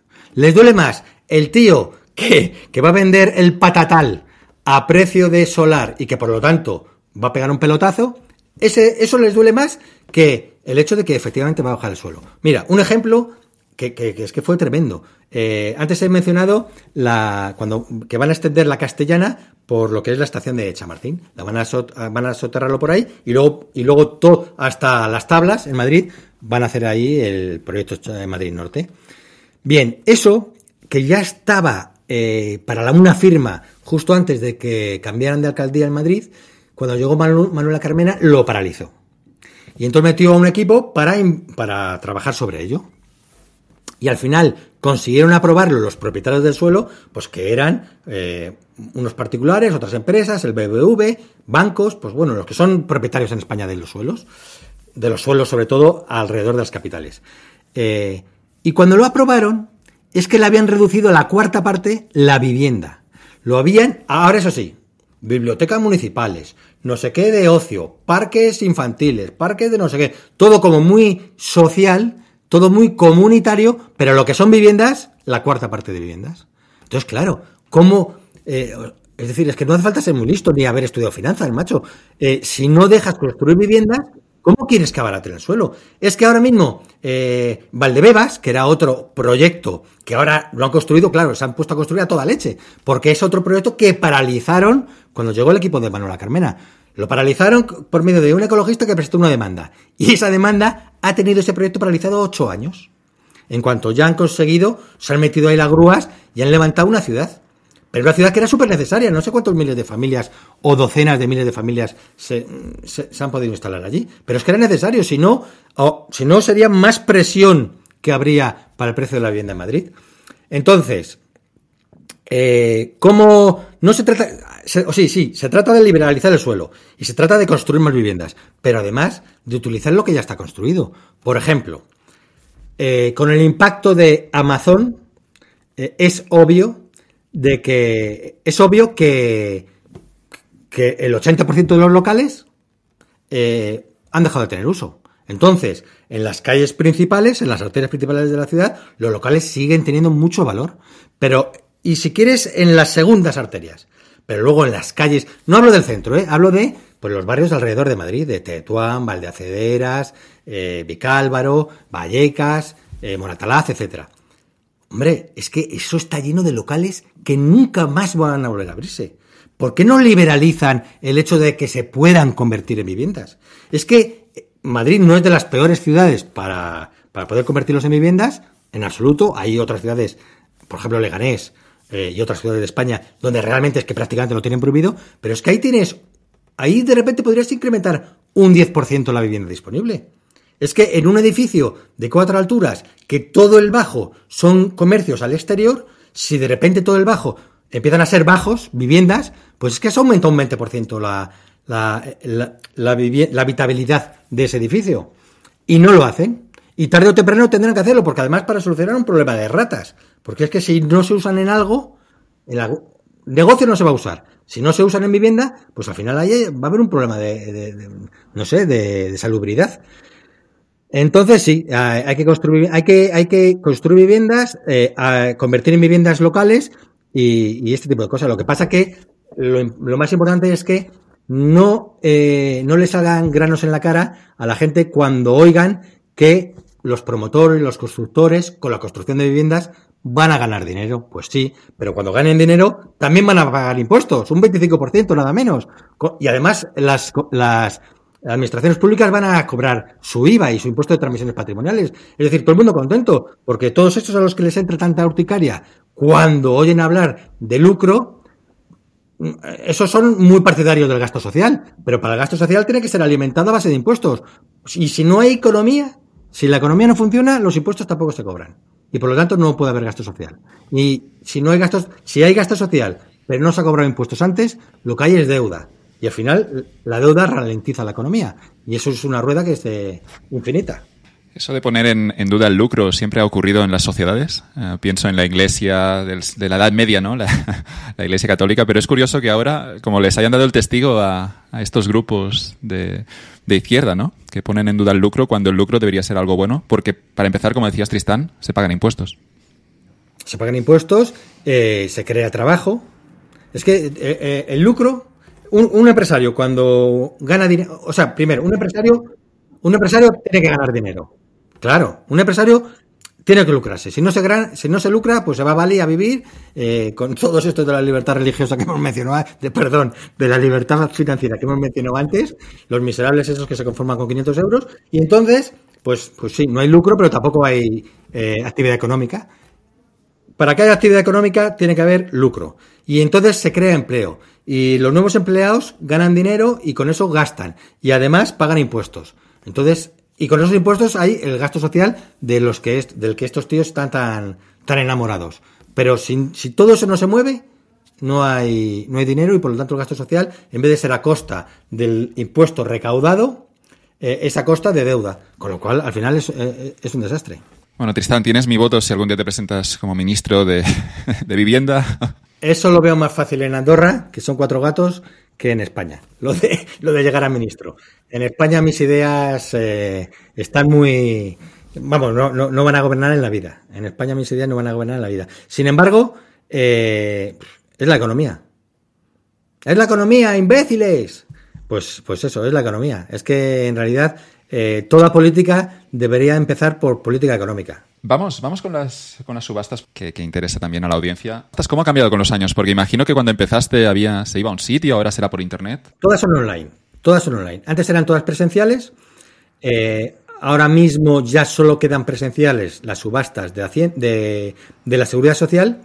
Es decir, ahora mismo son online las subastas judiciales y las subastas de las diputaciones y las subastas de Hacienda y siguen siendo presenciales las subastas de la Seguridad Social, pero que tarde o temprano las van a llevar junto a las judiciales y a las de eh, Hacienda, les van a llevar al portal de subastas. Antes había que ir a los juzgados, antes era tremendo, porque ahora tú en, una mañana con dos o tres dispositivos puedes participar en varias subastas a la vez. Antiguamente, yo, yo recuerdo aquí en los juzgados de Plaza Castilla de Madrid, ir corriendo de un pas de, la, de la quinta a la tercera, que tengo otra, que no sé qué, que llego tarde, ahora voy corriendo a esta otra, que son casi simultáneas. Ahora no, ahora son online. Son más cómodas y nos permite además eh, pues ampliar el rango. Yo siempre he viajado mucho, eh, porque en Madrid había más competencia, entonces yo siempre he ido a subastas de activos de Madrid, pero subastas que se celebraban en el resto de España, y también a subastas eh, en Madrid, pero que eran de activos del resto de España, y entonces me obligaba a viajar. Entonces, yo viajaba, por ejemplo, a Logroño para una subasta de un piso de Logroño, aprovechaba, me iba luego a los juzgados de Logroño, veía los edictos, y entonces veía las próximas subastas. Entonces, pues, luego me iba a investigar esas casas, y a lo mejor tres semanas después iba a Logroño para una subasta de Logroño. Entonces yo siempre he viajado mucho, pero eso es algo que ahora ya se puede hacer sin moverte de tu casa. De hecho, eh, prácticamente sin ducharte. En pijama y zapatillas te puedes poner a investigar, Google Maps, no sé qué, el portal de subastas, patatín, patatán, el registradores.org, el teléfono, y ahí haces una investigación de subastas tan tranquilo. Antes eh, daba mucho más trabajo y había que mover mucho el culo. Había un poco más de corrupción, ¿no? Había un precio un poco más pactado antes, ¿no? Sí, sí. De hecho, eh, a ver, de hecho había mucha más. Eh, ahora no hay. Eh, de hecho, mm, hasta, 2015, que es cuando se, se, incorporaron las subastas electrónicas, pues había algo. Y en la primera subasta en la que yo participé, en los años 80, yo participé en una subasta en los años 80 que era buscando mi casa. Es decir, la mayoría, que, la mayoría de la gente que se incorpora ahora a las subastas lo hace buscando invertir. Pues, o cambiar de vida y de, dejar su trabajo, mandar a tomar por culo a su jefe y dedicarse a una cosa nueva como es comprar y vender casas, o simplemente pues son inversores que no quieren dejar su trabajo y que lo que quieren es pues su dinero moverlo. Y ahora hay muy pocos, muy pocos que lo que vengan es buscando su casa. Bueno, pues yo en los años 80, creo que fue en el 86, iba buscando mi casa. Yo quería vivir en un sitio que era bastante caro y de repente me llamó mi tía que vivía ahí y me dijo, oye, que salen aquí eh, como 30, 30 viviendas en subasta ostras, me voy al juzgado, me dan un mamotreto así del expediente judicial, me pongo a verlo ahí sin entender ni patata. Lo que pasa es que Dios protege a los inocentes y por eso no metí la pata. Pero vamos, yo fui a esa subasta mm, protegido simplemente por mi ángel de la guarda. Y, y ahí había mucha corrupción. ¿Qué ocurre? Éramos como 30 o 40 particulares para comprar la casa. Y el único que compré fui yo. Y el único que compré fui yo porque cuando se me acercó un subastero, me dijo, oye, tal, ¿cuánto tú quieres comprar? Sí, pero tú eres particular, ¿no? Sí, sí, yo quiero la casa para mí. ¿Y cuánto dinero tienes? Y le dije, yo había pedido una línea de crédito para pagar esta casa. Y luego hacer una hipoteca cuando me dieran el título de propiedad. Y le dije, en pesetas. Le dije, pues como máximo tengo 4 millones 100. Eh, es, todo lo que me prestan, es todo lo que puedo dar. Y me dijo, vale, yo la voy a comprar por un millón menos. Y te voy a, y te voy a cobrar a ti un millón. Y si la compro por 4, me das 100.000. Si la compro por 3, me das 1.100.000. No, si la compro por 300, lo máximo que te cobro es un millón. Y le dije, vale, pero en plan tontilaca, yo tenía 24 años. en, plan, en plan de inocente. Suena peligroso. Todo, sí, sí, sí. De hecho, ya, ahora te cuento. Y el resto de la gente, que ya eran mayores, yo es que tenía 24 años, pero el resto pues era gente pues de 40, de 50 y tal, y dijeron que no a los subasteros. Vale, pues de las 30 subastas no compró nadie. Igual eran 30 o 29 las que fueran. No compró nadie. Todas los subasteros. Y cuando acaba la subasta, se me acerca el subastero y me dijo, oye, esta es otra. Yo solo tenía fianza para uno, el número 4 bis. Porque luego cuando he sido profesional, a estas subastas yo hubiera ido poniendo fianza en todas. Así yo habría podido participar en las 30. Habría tenido dinero, habría puesto, pues no sé, eh, 50.000 pesetas en una, 50.000 en otra, 50.000 en otra, fianza para todas. Pero yo allí solo tenía dinero y solo, y solo se me ocurrió, yo elegí y dije el 4 bis y solo fui a por esa. Me dijo, vale, te lo he comprado. 3 millones 100.000 pesetas, me das un millón y te lo cedo el remate. Vale, y me fui. Y al cabo de dos o tres semanas le llamo y me dice la mujer, no, no, no está, que está de vacaciones. Ah, se ha ido de vacaciones. Eh, bueno, ¿y cuándo vuelve? Pues no sé, un día de esto volverá, pero no lo sabemos seguro. Y es porque entre medias hubo una operación policial judicial contra la que llamaban entonces mafia de los subasteros. Y era que los subasteros de aquellos años se reunían en unas cafeterías que había debajo, se reunían con secretarios judiciales, con otro tipo de funcionarios judiciales y se repartían las subastas. Esta para ti, esta para mí, esta... estaban implicados hasta secretarios judiciales. Eh, la investigación que se hizo se les grabó por micrófono y se les y hubo una redada y se les metió a todos en, el, en, la cárcel. Y este subastero estaba incluido ahí. Y cuando salió de la cárcel me llamó, oye, que sigues interesado en esto. Y le dije, sí, sí, por supuesto. Eh, ¿Dónde has estado? Nada, es que he estado por ahí. Luego me enteré de la, de la verdad. Fuimos al juzgado, fuimos al juzgado, pagué los 4 millones 100, a él un millón en viruta, los 3 millones 100 eh, al banco, que eso es algo que luego lo pienso y digo, jolín, pero qué pedazo de inocente. Cumplió su palabra, me cedió el remate de la casa y, y hasta hoy. Entonces luego, pues bueno, e-, esa era la corrupción máxima.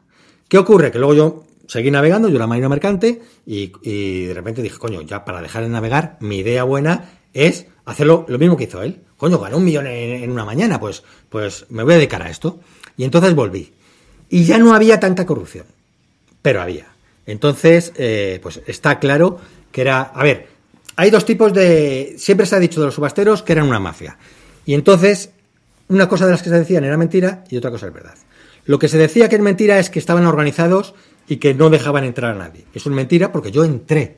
Y, y, luego yo ya de subastero, yo muchas veces me he encontrado con particulares y simplemente es competencia. Es competencia. Nadie ni les mira mal, ni les haces gestos amenazantes, ni nada. Es competencia y pujas contra ellos. ¿De qué se quejan ellos? De que no, es que los subasteros pujan más que nosotros. Y yo a mis clientes les decía, pero vamos a ver, Berzota, si no es que los subasteros pujan más que vosotros, es que vosotros, con la leyenda de que en la subasta se compra a mitad de precio, venís aquí queriendo comprar lo que vale eh, 10 millones de pesetas, queréis comprarlo a 3. Y entonces, claro, en el momento que os encontráis a un profesional enfrente, que si vale 10, sube hasta 7 o hasta 7 y medio, pues os aflojáis, porque joder, las subastas no son lo que, no son lo que eran, no son lo que se decía, y os vais pensando, os vais cabreados con el subastero, que es que el muy cabrón nos ha subido. No, no, no, no es que sea un cabrito, es que el tío ha hecho los cálculos y lo que vale 100 paga 70 o 75 y él sabe que así gana más o menos un 20 o 25% de, de rentabilidad. Y ya está, no es más que eso. Es que, que, más que tú porque tiene la cabeza sobre los hombros y no llena de pájaros como tú. Esa es una de las cosas que, que pasa. Y lo otro de lo que se les acusaba a los subasteros es de que pactaban los precios. Y eso no es del todo cierto porque a raíz de esta redada que te he mencionado, pues luego empezaron, claro, unos, unos mmm, se archivaban y hablaban a la policía, confesaron todo, otros no, por culpa de eso a uno les condenaron a, a un año de cárcel, a otros tata, y entonces luego hubo unas guerras durante todos los años 90 entre familias de subasteros, con lo cual no pactaban los precios. Pero sí es verdad que yo, por ejemplo, iba a una subasta y me decían, ¿qué? ¿Vienes a comprar? Sí, bueno, te estás empezando a dedicar a esto, macho, ¿por qué no vuelves a los barcos? Bueno, no, es que, coño, aquí se gana dinero, entonces lo voy a intentar. Vale, pues mira, eh, si nos das eh, medio millón de pesetas, dejamos que lo compres a lo que te obligue la parte actora, porque siempre el banco acreedor puja contra los postores para recaudar, para cobrar por lo menos lo que a él se le debe, la deuda. Entonces, mm, tú nos das a nosotros X dinero y entonces te las arreglas. Si decías que no, pujaban como uno más. Pero claro, eh, ahí ocurre que tú al principio decías que no y al final entrabas en la rueda, porque es que si no, si no, comprabas muy ajustado de precio. Y, eso, y eso es lo que sí que ha habido. Es decir, eh, ha habido contubernio de pactar precios en, ponle, en el 10 o como mucho el 20% de las subastas celebradas. El 10 o el 20%. El otro 80% lo que había era guerra. Era Mm, como está Pepito, yo voy a ir a muerte contra Pepito. Y entonces voy a subir las pujas y, y, a veces cuando veías que dos se enzarzaban, tú te tenías que callar porque subían a un precio incluso cercano al verdadero valor, solo con tal de que no se lo lleve tu enemigo personal. Solo cuando no estaban esos es cuando tú ibas a comprar nuevamente y entonces los demás te decían tienes que pagar X o nada. De hecho, de hecho, eh, yo mencioné antes que yo eh, he desarrollado un curso de subastas. Vale. La idea original de desarrollarlo me vino como en 2012 o así, porque yo fui a una subasta y, a, a, ver, yo soy subastero de Madrid desde el 91, por lo tanto conozco a todos los subasteros, incluso algunos que han llegado, luego lo han dejado, y a los que han ido llegando, todos los que había en 2012 habían llegado después que yo, les conozco a todos. Pero muchos estaban mareados ya y muchos van solo a poner el cazo, es decir, no van a comprar. De hecho, en 2012, con, con el 90% de los, de los inversores acojonados, porque yo muchas veces iba a subastas, yo compro cosas a un precio ridículo y aún así temblando, diciendo, ¡uh, qué miedo, qué miedo! ¿Por qué? Porque en el 2012 todavía, es que 2012 todavía bajó un 20% del precio de la vivienda. Bueno, pues en torno a esos años, eh, me dan a subasta de un piso en San Chinarro, que es una zona buena de Madrid, pero en una esquinita donde en su momento realojaron a dos familias de gitanos en cada portal. Y esa esquinita se llama el sector Pintores. Entonces son edificios como el resto de San Chinarro, de buena calidad, pero en cada portal realojaron a dos familias. Eh, no solo de. no eran solo gitanos, eran también de realojos de familias chabolistas. Vale. Y entonces es una zona que, está totalmente deprimida, que vale, los pisos ahí los compras y luego los vendes por la quinta parte de lo que habrías vendido un piso en otra zona de San Chinarro. Entonces ahí iba que no querían comprar. Entonces yo llego y, me dicen, a ver, si nos das 2.000 euros, era una mierda ¿eh? lo que me pedían, si nos das 2.000 euros no te subimos. Y si no nos los das, te subimos. Y dije, bueno, venga, vale. Y luego llegó otro tarde y dijo, no, no, 2.000 euros no, 5.000. O que nos dé 5.000 o que, o que puje. Yo dije, pues, pues, pues pujo. Joder, macho. Y es que me lo subieron hasta 55.000. Lo podría haber comprado en 40.000 y me subieron como hasta 55.000. Entonces salí de ahí, dice, os vais a enterar. Yo entonces ya publicaba eh, los dos blogs que publico de subastas. Y, y les dije, os vais a enterar porque voy a hacer un curso y os voy a llenar esto de gente. Todavía en las subastas electrónicas ni estaban ni se las esperaba. Yo iba a hacer un curso para que la gente aprendiera a ir a las subastas presenciales. Pero yo salí de ahí todo vengativo diciendo, voy a... Y de hecho, me compré unas gafas de estas. Fui a una tienda de espía, a la tienda de la espía de Madrid, me compré unas gafas que hay oscuras que tienen aquí en el entrecejo una cámara para grabar cuando yo estudiaba los expedientes judiciales, para ya empezar a hacer grabaciones y cosas de estas, y cuando visitaba eh, ocupas o cuando visitaba pisos, para ir a... Ya empecé, me, empecé a mover eh, de cara al curso. Y fue eso, fue que salí súper cabreado de, pensé, joder, es que estos tíos que no querían comprarlo, que, que, tienen miedo a comprar, porque estamos en una crisis acojonante, que nos daba miedo a todos, pero es que además, en esta zona en particular, había uno que decía, yo es que compré ahí en el sector de pintores y tuve luego que me dio regalar el piso. Es decir, ahí había miedo, ninguno quería comprar. Simplemente me querían extorsionar. Y entonces, eh, pues sí, tu pregunta, ¿Había corrupción? Pues sí, existía este tipo de corrupción. La corrupción de la gente que o bien no quería comprar y iban a poner el cazo, o bien querían comprar, pero hombre, si les dabas dinero, pues ya no querían comprar tanto y, te dejaban comprar a ti y tal. Y esto se ha hecho eh, hasta que llegaron las, las subastas electrónicas, la subasta online, que ya es imposible. A mí a veces la gente me dice, no, es que eso está lleno de corrupción. Y digo, ¿corrupción cómo? ¿Cómo voy a pactar el precio con alguien si yo no sé quién está al otro lado pujando contra mí? Fantástica la historia, Tristán. Me ha encantado. ¿Cómo funcionan los pasos de una subasta para que alguien, para, para entrar un poco en el contexto, ¿no? Más allá de, la negociación del precio, ¿qué es lo que ocurre si luego ganas esa subasta? ¿Cómo funcionan los pasos? Mira, lo, primero, lo, que es muy importante es que la gente vaya a las subastas eh, pensando que, no pensando en lo que te he dicho antes de cómo va en un juzgado a venderme algo con problemas. Eso es imposible. Los juzgados son sitios súper seguros que se olviden de esa mentalidad. Eh, las subastas eh, se puede comprar con un ahorro mínimo del 25%, pero precisamente porque son activos pegajosos. Entonces, tienen que investigar bien. Investigar significa investigar las cargas. Significa investigar el estado posesorio, ver quién vive allí. Y luego, pues, mm, otros problemas que pueden surgir en las subastas, que no son solo la posesión, sino investigar el IBI, investigar eh, las deudas de comunidad, que hay una serie de años que hay que pagar. Y luego, eh, pues investigar lo que se subasta. Muchas veces el juzgado, eh, por la incompetencia habitual en los funcionarios judiciales, no determinan bien lo que se subasta. Entonces, por ejemplo, no dicen si es una, el 100% de una propiedad o solo una mitad indivisa. No lo determinan. En el, en el edicto parece que están vendiendo la propiedad. A ver, esto simplemente, si, si conoces esa posibilidad, que tienes que ver exactamente lo que se está subastando, pues entonces es, tan fácil como mirar si está embargado en la totalidad o está embargado solo la mitad de la propiedad. Si está embargada la mitad de la propiedad, entonces que subastan la mitad indivisa. Si está embargado el 100%, si está embargado el total, subastan el total.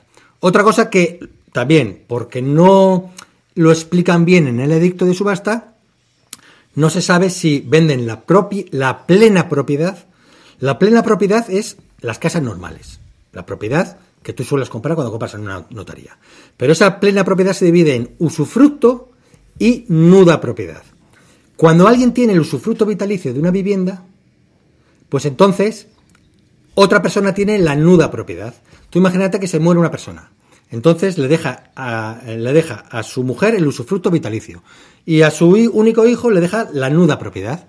Y entonces pueden haber embargado el usufructo, en cuyo caso lo que sale a subasta es el usufructo. Es decir, tú estás comprando en la subasta solamente el derecho al uso y disfrute de esa vivienda hasta tu muerte. No, perdón, hasta la muerte del usufructuario, no hasta la tuya que compras, sino hasta la muerte del usufructuario original. Y si a quien han embargado es al nudo propietario, tú estás comprando una cosa que no te vale para nada porque hay otra persona que es el usufructuario, que es el que la está usando o la está alquilando o lo que sea. Entonces eso no lo determina a veces en el edicto. Hay que saber que eso es posible y entonces leer el edicto y comprobarlo luego en las notas simples que lo que está subastando es el total. Otra cosa que yo recomendaría a los que empezaran esto, investigar muy bien lo que yo digo siempre tocar. No es necesario tocar porque yo hago investigaciones a kilómetros de distancia, pero prácticamente la imagen de tocar lo que se está subastando, localizarlo y tocarlo, es una imagen poderosa. Tú imagínate que, por, ejemplo, subastan eh, un piso en la calle Embajadores número 20. Pero, como ha habido un cambio en la numeración postal, en, los 20 años que lleva ese edificio ahí, ha habido un cambio en la numeración postal y ahora es el número 26. Entonces tú vas al nuevo número 20, crees que ese es el que se subasta, que es un edificio nuevo, y además la vivienda está vacía. Pero a lo mejor el verdadero número 20, que antes era el 20 y que ahora es el 26, es un edificio que tiene 60 años, es un cuarto sin ascensor y además la vivienda pues vive el expropietario. Entonces, el novato va a esa subasta pensando que no, que es el piso nuevo que está vacío en el edificio que tiene 10 años y resulta que no, que es el otro. Entonces, todo eso hay que eh, averiguarlo bien a través de la referencia catastral o lo que sea. Otra cosa que también pasa, ya casi no pasa, pero antes pasaba mucho, es que, que se subasten pisos que ya no existen. Pisos que solo existieron eh, de, forma eh, eh, en la realidad registral. Es decir, un promotor lo inscribió en el registro, hizo la división horizontal, pidió la hipoteca y luego no construyó nada. Y esa hipoteca está ahí. Y entonces tú vas, ves el piso, ves que la vivienda es en la subasta y participas. Eso, por ejemplo, antes en Madrid, en los años 90, se subastaban viviendas de toda España. Todo lo que era de banca pública, Banco Atlántico, todo lo que luego fue Argentaria, antes de unirse al Banco de, Bilbao, de Bilbao Vizcaya, todo lo que luego se unió en Argentaria, cuando se subastaba algún piso de Argentaria en cualquier parte de España, la subasta era en Madrid. Y entonces, mucha gente participaba en subastas que no había investigado bien, era de un piso en Cádiz o de un piso en Sevilla. Y por ejemplo, yo recuerdo una vez que subastaron muchos pisos de un edificio en el sur y los subasteros ahí se lo repartieron. yo estos cinco, yo estos cuatro, yo estos doce. Y el edificio era un edificio fantasma, no había existido nunca. Y todo el mundo perdió luego las fianzas y perdió un montón de dinero. Entonces, esos los novatos tienen que saber que aunque esté en el registro y, aparezca como vivienda cuarto A, es posible que el edificio nunca haya existido o es posible que el edificio lo hayan tirado y que ya no exista. Tienen que ir, comprobarlo, ponerse en el portal, preguntar, oye, tal, localizarlo. Luego hay veces también que en el proyecto de, construcción, pues hay una serie de locales. Pero luego en la construcción, el promotor decide que, pues, que esos locales, que ya no son plazas de garaje, que lo convierte en el cuarto de contadores, por ejemplo. Y entonces te subasta en una plaza de garaje, tú ni te has molestado ni ir a verla, y luego resulta que es el cuarto de contadores. O, o lo que tú querías que era un local comercial, aunque fuera interior, y resulta que es el cuarto de contadores. Y entonces has comprado en subasta el cuarto de contadores. Por eso los novatos Lo novato estas cosas, estas cosas que te mencionó, las cargas, el estado posesorio, asegurarse de que subasta el 100%, asegurarse de que no es nuda propiedad o usufructo, asegurarse de que el edificio o la vivienda existe en la realidad, todo eso lo tienen que estudiar bien. Es muy fácil, se hace desde casa, es súper sencillo, pero tienen que ser conscientes de que si en subastas pueden comprar barato, es por algo. Si, si no hubiera ningún problema, pasaría como en Andorra no se, se, se compraría con un 5% de ahorro. Si pueden comprar con un 20, con un 25, con un 30% o más, es por algo. Y luego me, eh, es que me enrollo mucho con las persianas. Me habías preguntado por, el proceso. Antes de ir al proceso, me, gusta cuando dices esto de, de que si no sabes investigar no te metas en una subasta, porque creo que lo resume muy bien, esto de tocar el ladrillo. Hay gente que investiga bien de manera natural. A mí me, a mí me escribe mucha gente eh, porque bueno, como soy de los pocos que publican cosas sobre subastas, pues en el momento que alguien investiga, pues aparezco yo. Entonces, ha habido algunos que me han contado la investigación que han hecho y digo, jolín, que este tío es... A ver, solo hace falta tener dos dedos de frente. O sea, con estas cosas que yo te he mencionado, asegurarte de que subasta al 100%, asegurarte de, que es la plena propiedad, y luego las cargas, y asegurarte de quién vive ahí. A ver, es obvio que, que tienes que comprar algo sin cargas. Y luego es obvio que no es lo mismo que el piso esté vacío, que esté ocupado, que, que esté alquilado. Y como tú eres novato y compras porque quieres comprar tu casa, lo que tienes que hacer es toc, toc, toc. Hola, buenos días. ¿Cómo está? Vengo a verle porque su piso está en subasta. Que sí, que da mucha vergüenza, pero es que hay gente muy ridícula que me dice, no, he ido a ver y estaban las luces apagadas, luego está vacío. Y digo, macho, pero ¿cómo se te ocurre? Pero vamos, tienes que llamar a la puerta y llamar a varias horas. Si tú no les das, das con ellos a las 11 de la mañana, pues a lo mejor das a las 7 de la tarde. Y además hablar con los vecinos sin cortes, que te da vergüenza, vale, pues, pues, quítatela, porque es que estás hablando de 80.000 euros. Es que a mí me hace gracia, la gente, por ejemplo, se va a comprar un Volkswagen. Y ostras, como son unos rácanos, van a, al concesionario de la calle no sé qué, al, concesionario del otro barrio, cruzan la ciudad para, para otro concesionario. Aquí me regalan las aquí me regalan el, el compact disc, aquí me regalan no sé qué, aquí me ponen esta tapicería, aquí me hacen un 5%, todo racaneando ahí por una cosa que vale 25.000 euros. Y sin embargo, un piso que vale 100, que se pueden ahorrar 25.000, y, o que pueden meter la pata y meterla bien metida, pues les da corte. Coño, no te, o sea, a, mí al revés. Yo voy a un concesionario y me da corte decir, oye, eh, regálame algo. A mí me eso es lo que me da vergüenza. Pero ir a un piso y decir, oiga, que es que esta casa sale a subasta, igual es un error, pero, pero si mm, mm, ¿Qué pasa? Eh, ¿Por qué está en subasta? ¿O usted me la vendería? Dado que se la van a subastar, ¿usted me la vendería? No sé, cualquier cosa para romper el hielo y poder empezar a hablar con él y sacar la información. Y te dirá, pues no, te has equivocado. O pues sí, mira, es que yo soy un inquilino. Y entonces ya le empiezas a hablar con él y la gente suele ser pues como yo, un poco garganta profunda, que a mí me haces una pregunta y me rollo como las persianas. Pues la gente suele ser así. Y luego ya no te digo los, los vecinos. Los vecinos ya te cuentan vida y obra del, del moroso, que si nos debe de comunidad, que si no sé qué, no sé cuántos. Y te vas de allí con la lección bien aprendida. Ya sabes exactamente lo que se subasta. Y eso es lo que yo recomiendo. Si, si vienes aquí, estudia bien. Pero veo que al final tu trabajo consiste en. Estás comprando un activo a, un descuento. Tu trabajo consiste un poco en encontrar el precio correcto, ¿no? Y, supongo que mucha gente se mete en subastas y luego paga precios demasiado altos porque les gusta el activo, les gusta quizá la localización. Pero lo que digamos que el, negocio es bueno cuando tú puedes comprar realmente con un buen descuento. Es, básico. De hecho, a ver, eh, salvando las distancias con los inversores en los mercados financieros, pero yo siempre digo que yo soy un inversor value. Es decir, igual que en los de los mercados financieros dicen. Es verdad. Claro, totalmente. Yo, lo que vale. Eh, eh, el, inversor value lo que dice es. Eh, este, ¿cómo se llama? El paramés. Paramés lo que dice es. Lo que, lo que debería valer 100, resulta que el precio está en 70. Pues entonces lo compro. Pues yo digo lo mismo. Lo que vale 100, pago 70. Que alguien lo sube a 75, pues ya no lo compro. Lo compro en 70. Pues esto es lo mismo. Tiene que haber ahorro. Y meterte en las subastas para no ahorrar nada, pues para eso me quedo en mi casa, el dinero en la cuenta corriente y tan tranquilo. Prefiero esperar otras porque tarde o temprano, aunque a veces se pueden hacer esperar y tendrías que hacer varios intentos, pero tarde o temprano te llega la subasta en la que consigues ese ahorro. Pero básicamente es eso, es comprar eh, a 4 euros lo que sabes que vale 5. Lo que sabes es también es muy importante valorar bien. Valorar bien no es ir a idealista y ver a cuánto vale en idealista.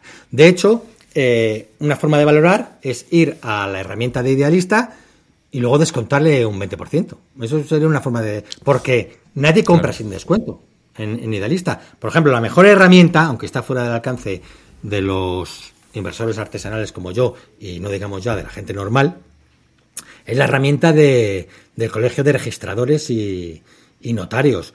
Eh, porque esa es una herramienta de precios reales. Sobre todo ahora que ya no, que ya no hay dinero negro, ya, ya nadie tiene dinero negro, ya prácticamente el dinero al que se escritura es el precio real pagado, pues entonces esa es una herramienta que te da precios reales. Si no dispones de esa herramienta, tienes que investigar y entonces tienes que averiguar el precio real, porque tú imagínate una cosa que vale 100. Yo ofrezco 75 y me ahorro 25.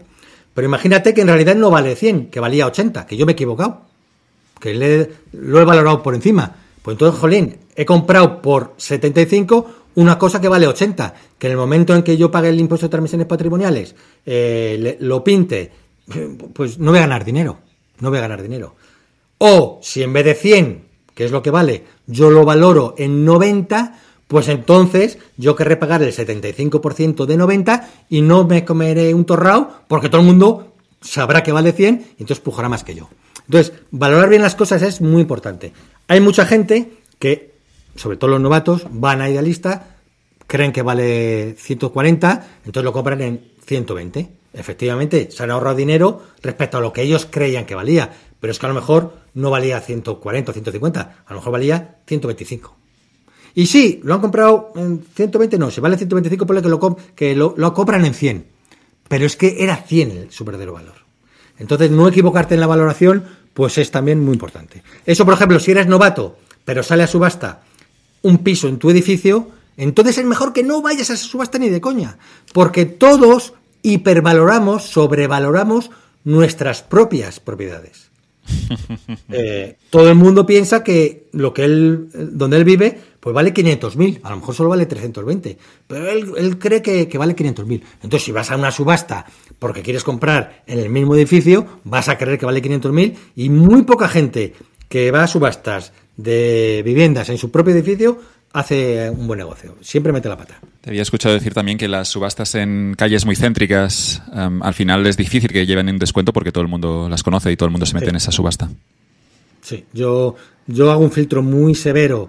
Yo participo en pocas subastas. En pocas subastas, la verdad. Siempre participo en pocas subastas. Por eso, en la época de las presenciales, mi presencia Mm, llamaba la atención eh, y, era como un imán que atraía al resto de subasteros, porque decían, este lo tiene bien estudiado. Porque ah, yo no iba, yo ni iba a poner el cazo, ni yo ganaba dinero solo comprando y vendiendo. Entonces, yo lo que no me interesaba, ni lo estudiaba, ni... Esa buena reputación te salía más cara luego la subasta. Sí, sí, sí, desde luego. De hecho, alguna vez alguien metió la pata eh, mm, siguiéndome. Por ejemplo, recuerdo una subasta de un chalet en Colmenar Viejo y alguien me dijo, jolín, macho, es que como, como te he visto a ti, que, que, entrabas, he pensado, ostras, esto es bueno. Y ellos tienen mucha psicología. Entonces, no hay acuerdo. Casi, ya te digo que el 80% de las veces no había acuerdo. Pero ellos sabían que yo valoraba muy bien, pero que me quedaba por debajo. Que yo quería comprar muy barato. Y entonces, subiéndome a mí, ellos no se equivocaban, compraban barato. Bueno, pues aquella vez dice, entré en la subasta pensando que esto valía mucho, ¿Qué pasa? Que luego empezó a pujar esa persona contra la parte actora, no contra mí. Si hubiera pujado contra mí, yo me hubiera quedado mucho más abajo. Pero él pujó contra el acreedor creyendo que yo también hubiera subido y al final compró caro. Vale, entonces, eh, eh, no sé por qué te decía esto. De, ah, sí, me preguntabas que, que en las zonas céntricas, sí, en las zonas céntricas va mucha gente, va muchos postores. Mira, eh, eh, subastas de pisos o chalets en la Moraleja, en el centro de Madrid, en, el barrio de Salamanca, eh, frente al retiro. Es verdad que son viviendas muy buenas y que la gente dice, vale, pues esa vivienda que vale 2 millones la puedo comprar en un millón doscientos y menudo pelotazo. Es verdad. ¿Qué ocurre? Que es que esa vivienda despierta la atención de gente que tiene mucho dinero. No, no es como una vivienda en Vallecas o una vivienda en el Parque de las Avenidas de Madrid sino que despierta la atención de gente que tiene muchos millones. Entonces, ellos saben que vale 2 millones y a ellos les basta con ahorrarse 200 o 300 mil. Pero claro, comprar una vivienda de 2 millones en un millón mil, pues ellos han ahorrado 300 mil, pero no es nada de buen negocio. Para mí no es un buen negocio. Para mí es un, desastre, de hecho. Entonces yo, eh, a subastas en las que ya sé de antemano que va a haber muchos postores, como yo hago un filtro muy bueno, yo filtro por, por cargas y por un, montón de cosas, y una de las cosas por las que filtro es que las viviendas muy buenas no asisto a la subasta. Si puedo comprarlas fuera de la subasta, con estrategias de antes o de después de la subasta, pues sí, lo, puedo intentar. Pero en la subasta, eh, a cara descubierta con, contra el resto de postores, no porque mm, ahí es, es una merienda de negros. Y luego está el caso contrario, ¿no? Sería subastas de activos en barrios conflictivos o barrios que hueles que potencialmente pueden ser un gueto en el futuro y eso nos lleva a, pisos que están con un gran descuento pero que por esas condiciones a ti no, tampoco te interesan, ¿no? Sería el otro extremo. Claro, tú imagínate que eres propietario de 10 pisos en Molenbeek, el gueto que hay en, en Bélgica. en Bruselas. Pues, pues ¿de qué te sirve a ti ser dueño de 10 pisos en Molenbeek? ¿Vas a ir a cobrar? ¿Y si te dejan de pagar, vas a ir ahí con la policía a desahuciarles? No. Pues entonces, eh, yo he comprado aquí mucho. Para mí un futuro gueto obvio es Villaverde. En Villaverde va, no todo Villaverde quizás, pero va a haber zonas que se están guetificando a toda leche. Yo ahí he comprado mucho, eh, he comprado y vendido mucho y he ganado dinero, pero además también pasa una cosa, que es que eh, desde que te dan la posesión hasta que vendes, ostras, estás mm, con el agua al cuello, estás acojonado de que te entren. Es que a mí me suena, la, me suena el teléfono a las 3 de la mañana y ya doy un, o sea, es un sobresalto en la cama, porque el 90% de las veces es eh, los de Prosegur que me llaman porque han entrado en una casa. Han entrado o han intentado entrar. Yo ahora también, la, Prosegur ahora tiene no solo la alarma de cuando han entrado, sino la alarma de proximidad. Es decir, si empiezan a toquetear en la puerta, también salta. O a veces te entra por la ventana del patio. Yo, he tenido varios casos de esos. Entonces, eh, das un salto en la cama, te tienes que vestir, ir corriendo acojonado, no sé qué, luego quedarte allí hasta que por la mañana puede ir alguien a tapiar la ventana, o el cerrajero, por ejemplo, una vez eh, eh, era un rellano en el que eran, eran yo había desahuciado a unos brasileños, y los de la puerta del lado eran gitanos, y los de la puerta de enfrente también.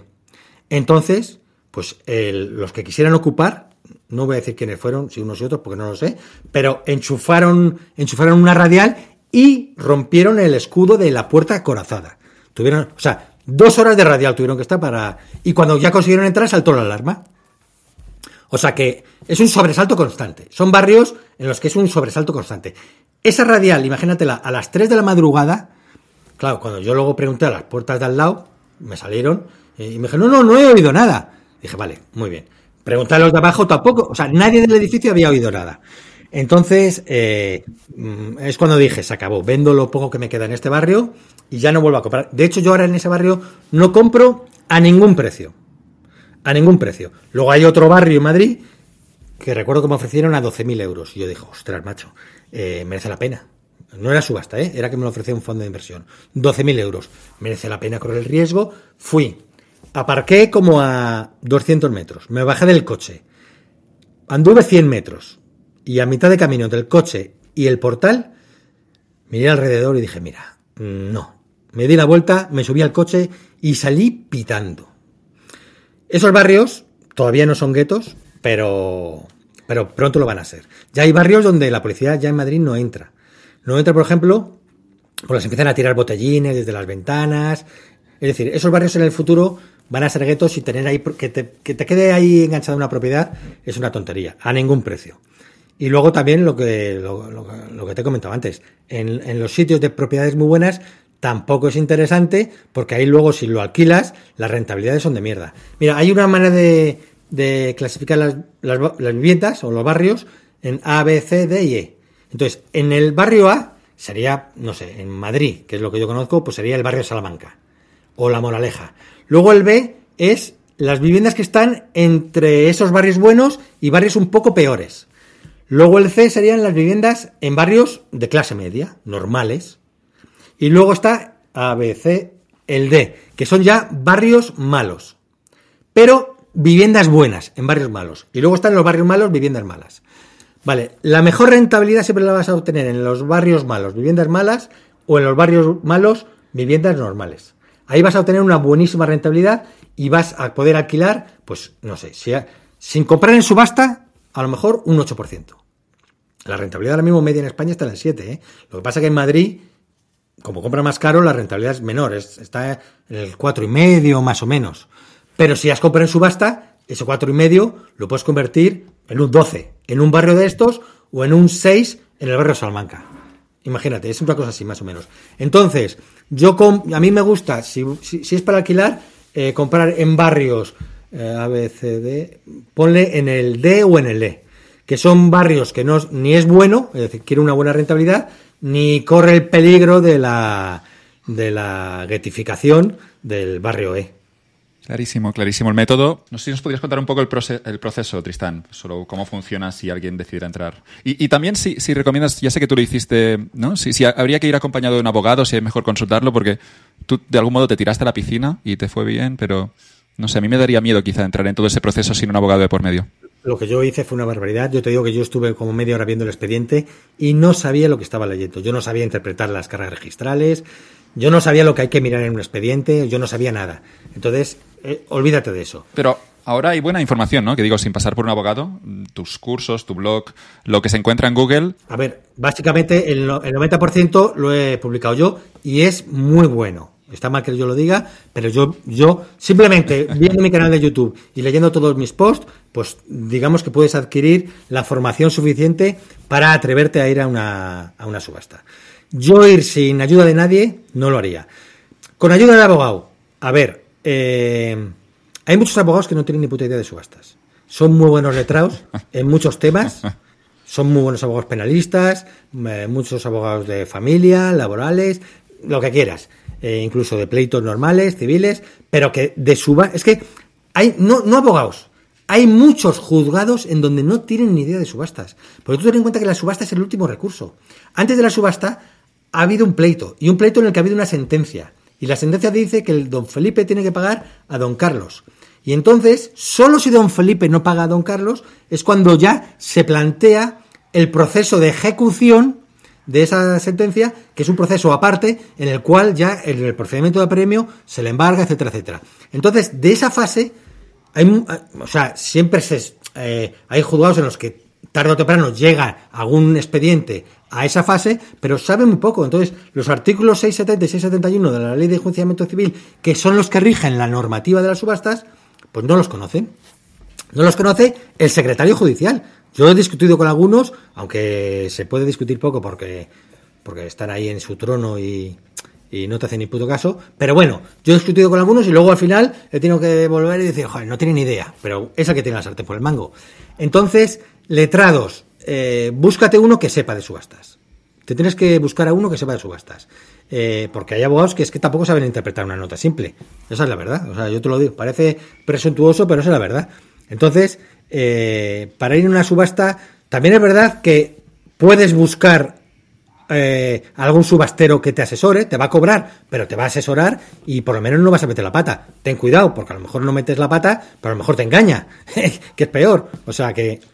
Eh, pero bueno, yo, yo soy muy partidario también de, de. Para todo lo que haces en la vida, yo cuando desarrollé el curso de, de subastas, antes tuve que hacer un montón de cursos. Yo no sabía grabar vídeos.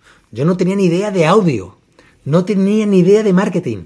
Bueno, tuve que hacer un montón de cursos. Entonces, yo soy muy partidario también de formarte. Y hoy en día, sin pagar ni un pavo, tú puedes simplemente por YouTube y haciendo búsquedas por Internet averiguar todas las dudas que tengas.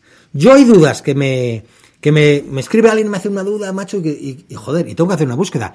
A veces en mi propio curso, a veces por, por Google y, y, encuentra la respuesta. Entonces, eh, no ir tontilaca en plan de aquí la, eh, atan los perros con, ¿cómo se dice? Atan los rabos con longaniza. No, ir en plan aquí me estoy jugando mi dinero, tengo que hacerlo bien e investigarlo todo, porque todo es, son unas nociones muy básicas, pero tienes que tener sentido común. Si tienes dos dedos de frente y conoces esos cuatro conceptos fundamentales, es muy fácil pero tienes que tener dos dedos de frente y conocer esos conceptos. O ir acompañado de alguien que realmente los conozca. Yo recuerdo que, ahora que lo pienso, yo no fui solo. Yo fui con el suegro de mi hermano, que era abogado. Fui a ver esa experiencia. Nos sentamos juntos y, y, y, ni él sabía ni yo sabía. O sea, no teníamos ni idea ninguno de los dos. Y, y bueno, al final tuvimos suerte. Quería cerrar esta entrevista con una cuestión que, que has vivido, que son las burbujas, eh, que ocurren en todos los mercados de la economía, pero en el inmobiliario, digamos que hay burbujas mucho más locas. Y te quería preguntar por la burbuja de 2008, ¿cómo, cómo la viviste? ¿Cómo, ¿Cómo las hueles, no? ¿Alguien que está dentro? Yo la viví desde fuera, pero a, a mí me fue fatal también, ¿eh? En la de 2008. Porque yo, eh, en 2005, participé en mi última subasta. Y dije que no volví a participar en ninguna hasta que se pinchase la burbuja inmobiliaria. Yo había comprado una parcela en un pueblo de Toledo, en una subasta en Torrijos. Y la había comprado en. como en 15.000 euros. Había comprado dos parcelas. Como en 15.000 euros las dos. Una de ellas se la vendí a un subastero que participó en la misma subasta y que luego me llamó y me dijo, oye, es que la quiero para mi hijo, no sé qué. Y se la vendí como en 20.000. Y la otra la puse en la venta a través de una inmobiliaria y la vendí como en 45.000. Y luego, seis meses después, en, el mismo juzgado salió otra parcela, solo una. Esto era una urbanización bastante buena por ahí de Torrijos, en la que al promotor de la urbanización le estaban subastando las parcelas en multitud de procedimientos judiciales diferentes por falta de pago de las deudas de comunidad. Él ya había desaparecido el promotor, entonces, según se iban acumulando deudas de comunidad, pues iban sacando, iban haciendo procedimientos judiciales, entonces iban saliendo a subasta. Entonces salió otra parcela. Y en esta parcela, como ese día no había subastas en Madrid, pues no estaba solo.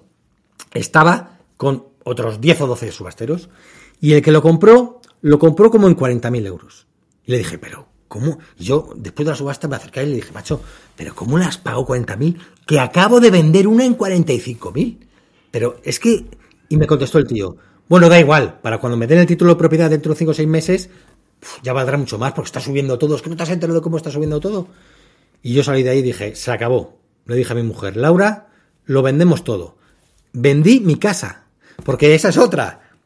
Yo soy boomer, por fecha de nacimiento soy boomer, pero soy un boomer que ya ha vendido dos veces su casa para hacer liquidez. La primera vez la vendí para poder eh, prosperar en el negocio de las subastas y la segunda vez la vendí por esto. Yo ahora mismo vivo alquilado. Yo ahora mismo vivo alquilado. Soy un boomer que vive alquilado. Eh, vale, entonces lo vendí. Y, no solo vendí mi casa, sino que lo vendí todo. Teníamos dos o tres cosas alquiladas, vendidas. Eh, luego los pisos que yo tenía comprados en subasta, según me di- fueron dando la, la posesión, a la venta y vendidas. Y entonces a lo largo de 2000, eh, todo esto fue, no sé si a final de 2005. El, 1 de- el 2 de enero de 2006 fue operación venta de todo y lo vendí todo. Y entonces dije, a esperar a que, a que se pinche la burbuja, entonces volveré a las subastas a comprar. Pero la cagué metiendo todo en fondos de inversión, de inversión value, porque esa es, esa es mi forma de ser, en los fondos de Bestinver, que eran buenísimos, que llevaban acumulado una media del 20% anual de los últimos 8 años, eran bastante buenos. Entonces, ¿cómo viví 2008? Pues, eh, por una parte, muy satisfecho de haberme salvado de- del pinchazo de la burbuja inmobiliaria, pero por otra parte, eh, bastante jorobado porque mi patrimonio llegó a estar en eh, menos de la mitad de lo que era cuando, cuando lo metí en esos fondos. Menos de la mitad. Luego subió, creo recordar que en 2010, y cuando yo salí de ahí, saqué todo el dinero, lo saqué habiendo perdido el 25% de mi patrimonio. Con lo cual, bueno, pues conservé el otro 75%, cosa que no podían decir el resto de subasteros, que yo luego ah, se contaban unas historias, unos, un- yo tengo 25 pisos eh, enganchados, yo tengo 26, yo tengo 15. Todos los pisos, según les fueron entregando las llaves, pues ya eran incapaces de venderlos. Y entonces ellos tenían ladrillo, pero no tenían dinero, no tenían liquidez para participar en subastas. Yo había perdido el 25% de mi patrimonio, pero tenía liquidez para participar en subastas. Y por eso cuando llegué de nuevo a las subastas en febrero de 2009, pues me encontré en una situación... No, en febrero, en, yo llegué en febrero de 2009, pero el primer año solamente a cuenta de terceros.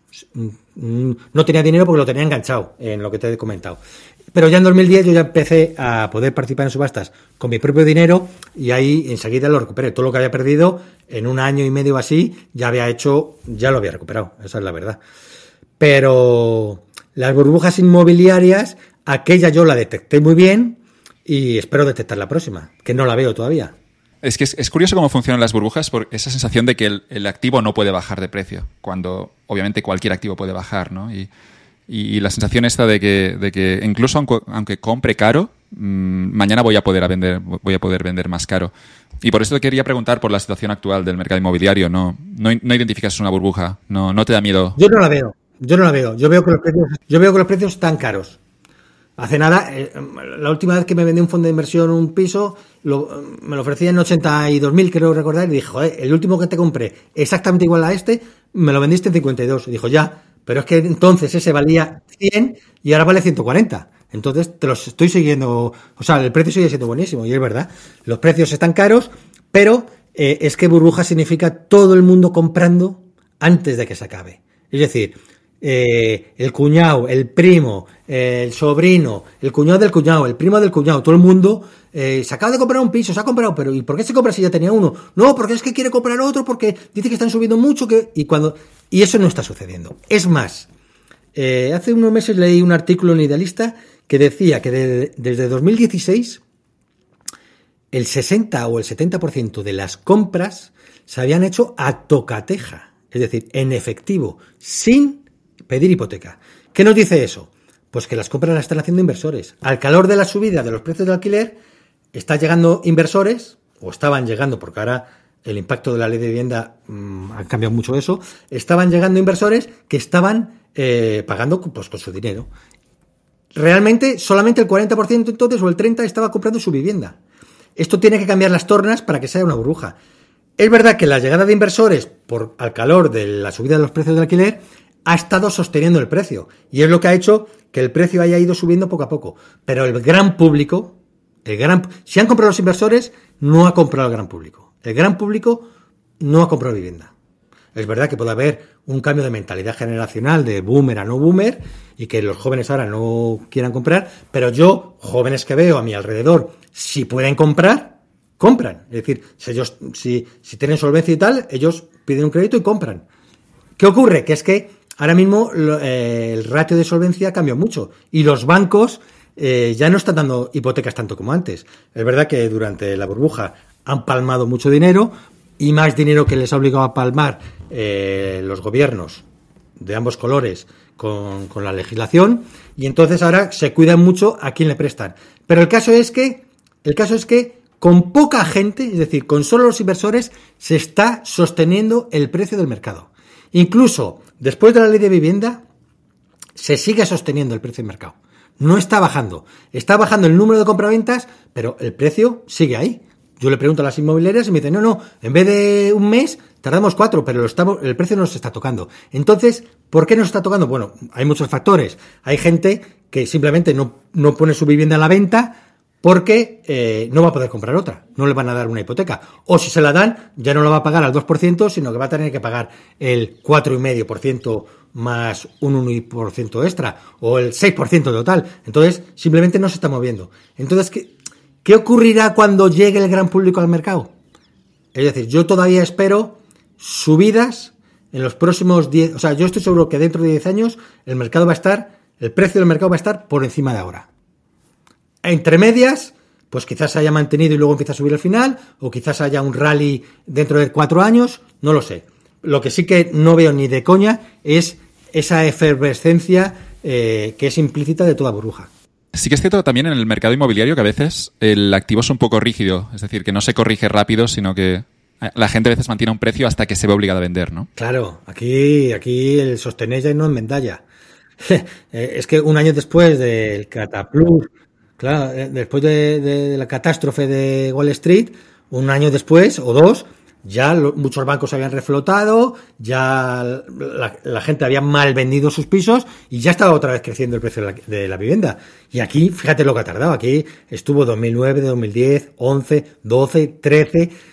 En el 14 más o menos al igual ya no bajó o bajó un poquito o subió un 2 o 3%, ya, ya el 15 claramente ya estaba subiendo. Estuvo bajando durante mucho tiempo y todavía y todavía los bancos han palmado mucho porque luego con todos los problemas que vino con las interpretaciones de la ley, con todas las cláusulas suelo, eh, todo, todo ese tipo de cosas, lo que hicieron fue deshacerse de los activos, venderlos al 15% de, de su valor, venderlos a fondos de inversión. Y los fondos de inversión todavía están sacando de aquello. Es decir, eso que hicieron en Estados Unidos o en Irlanda en dos años, aquí en España todavía no se han, no se han librado de todos esos activos. Y eso básicamente es por no reconocer que ese activo que tú creías que tú habías valorado y que está en tu balance a 300.000, en realidad vale 60.000. Si lo cree, claro que igual también en aquellos años decían que si es que lo valoraban realmente entraban en concurso, en bancarrota. En cualquier caso aquí lo que yo me he encontrado, mira, yo por ejemplo, yo siempre he vendido muy bien y en plena en plena crisis yo vendía que te mueres. ¿Qué ocurre? Que todos los inversores que estábamos en las subastas estábamos cagados. Por eso comprábamos súper barato. El que compraba, compraba súper barato. Entonces yo luego lo valoraba y decía, a ver, este piso está en 200.000 euros. Hay algunos a la venta en 220, en 230, pero, lo, pero en 200 va a ser el precio de venta. Vale, ¿en cuánto va a estar dentro de seis meses? ¿O dentro de un año? Pues si ahora está en 200, pongamos que cae otro 10%, pues va a estar en 180. Pues yo lo ponía en 180. O sea, yo no lo ponía en el precio, porque claro, si lo pongo en 180, estoy compitiendo con esos otros 8 que también lo tienen a 180. No, si yo lo pongo en 200, estoy compitiendo con esos otros 8 que tienen la venta a 200. Yo lo voy a poner al precio al que dentro de un año lo van a tener todos. Solo que lo pongo ahora. Y entonces me lo quito en dos meses. Y entonces yo siempre he vendido, durante aquellos años terribles, yo he vendido muy bien. Pero ¿qué, ocurre? Es que yo lo vendía al precio al que va a estar dentro de un año, pero es que yo lo compro a mitad de precio. Por eso que te digo de que los inversores estaban cagados de miedo. Entonces, eh, tú, tú decías, es que la gente tarda mucho en bajar. Claro, el resto estaban enganchados a su precio. El resto decían, jolín, si vale 220, lo estoy poniendo a 200, ¿cómo es que no lo vendo? Y estaban luchando contra otros que también lo tenían en 200. Pues Berzotas, no hagas eso, bájalo más, aunque te duela, pero es que les duele mucho. Es que vender con pérdida macho es doloroso. No veas tú lo que me costó a mí cuando vendí perdiendo el 25% de todo el dinero, la venta de mi casa, la venta de todos los pisos que tenía, em, yo salí perdiendo el 25% con un dolor de corazón que no veas.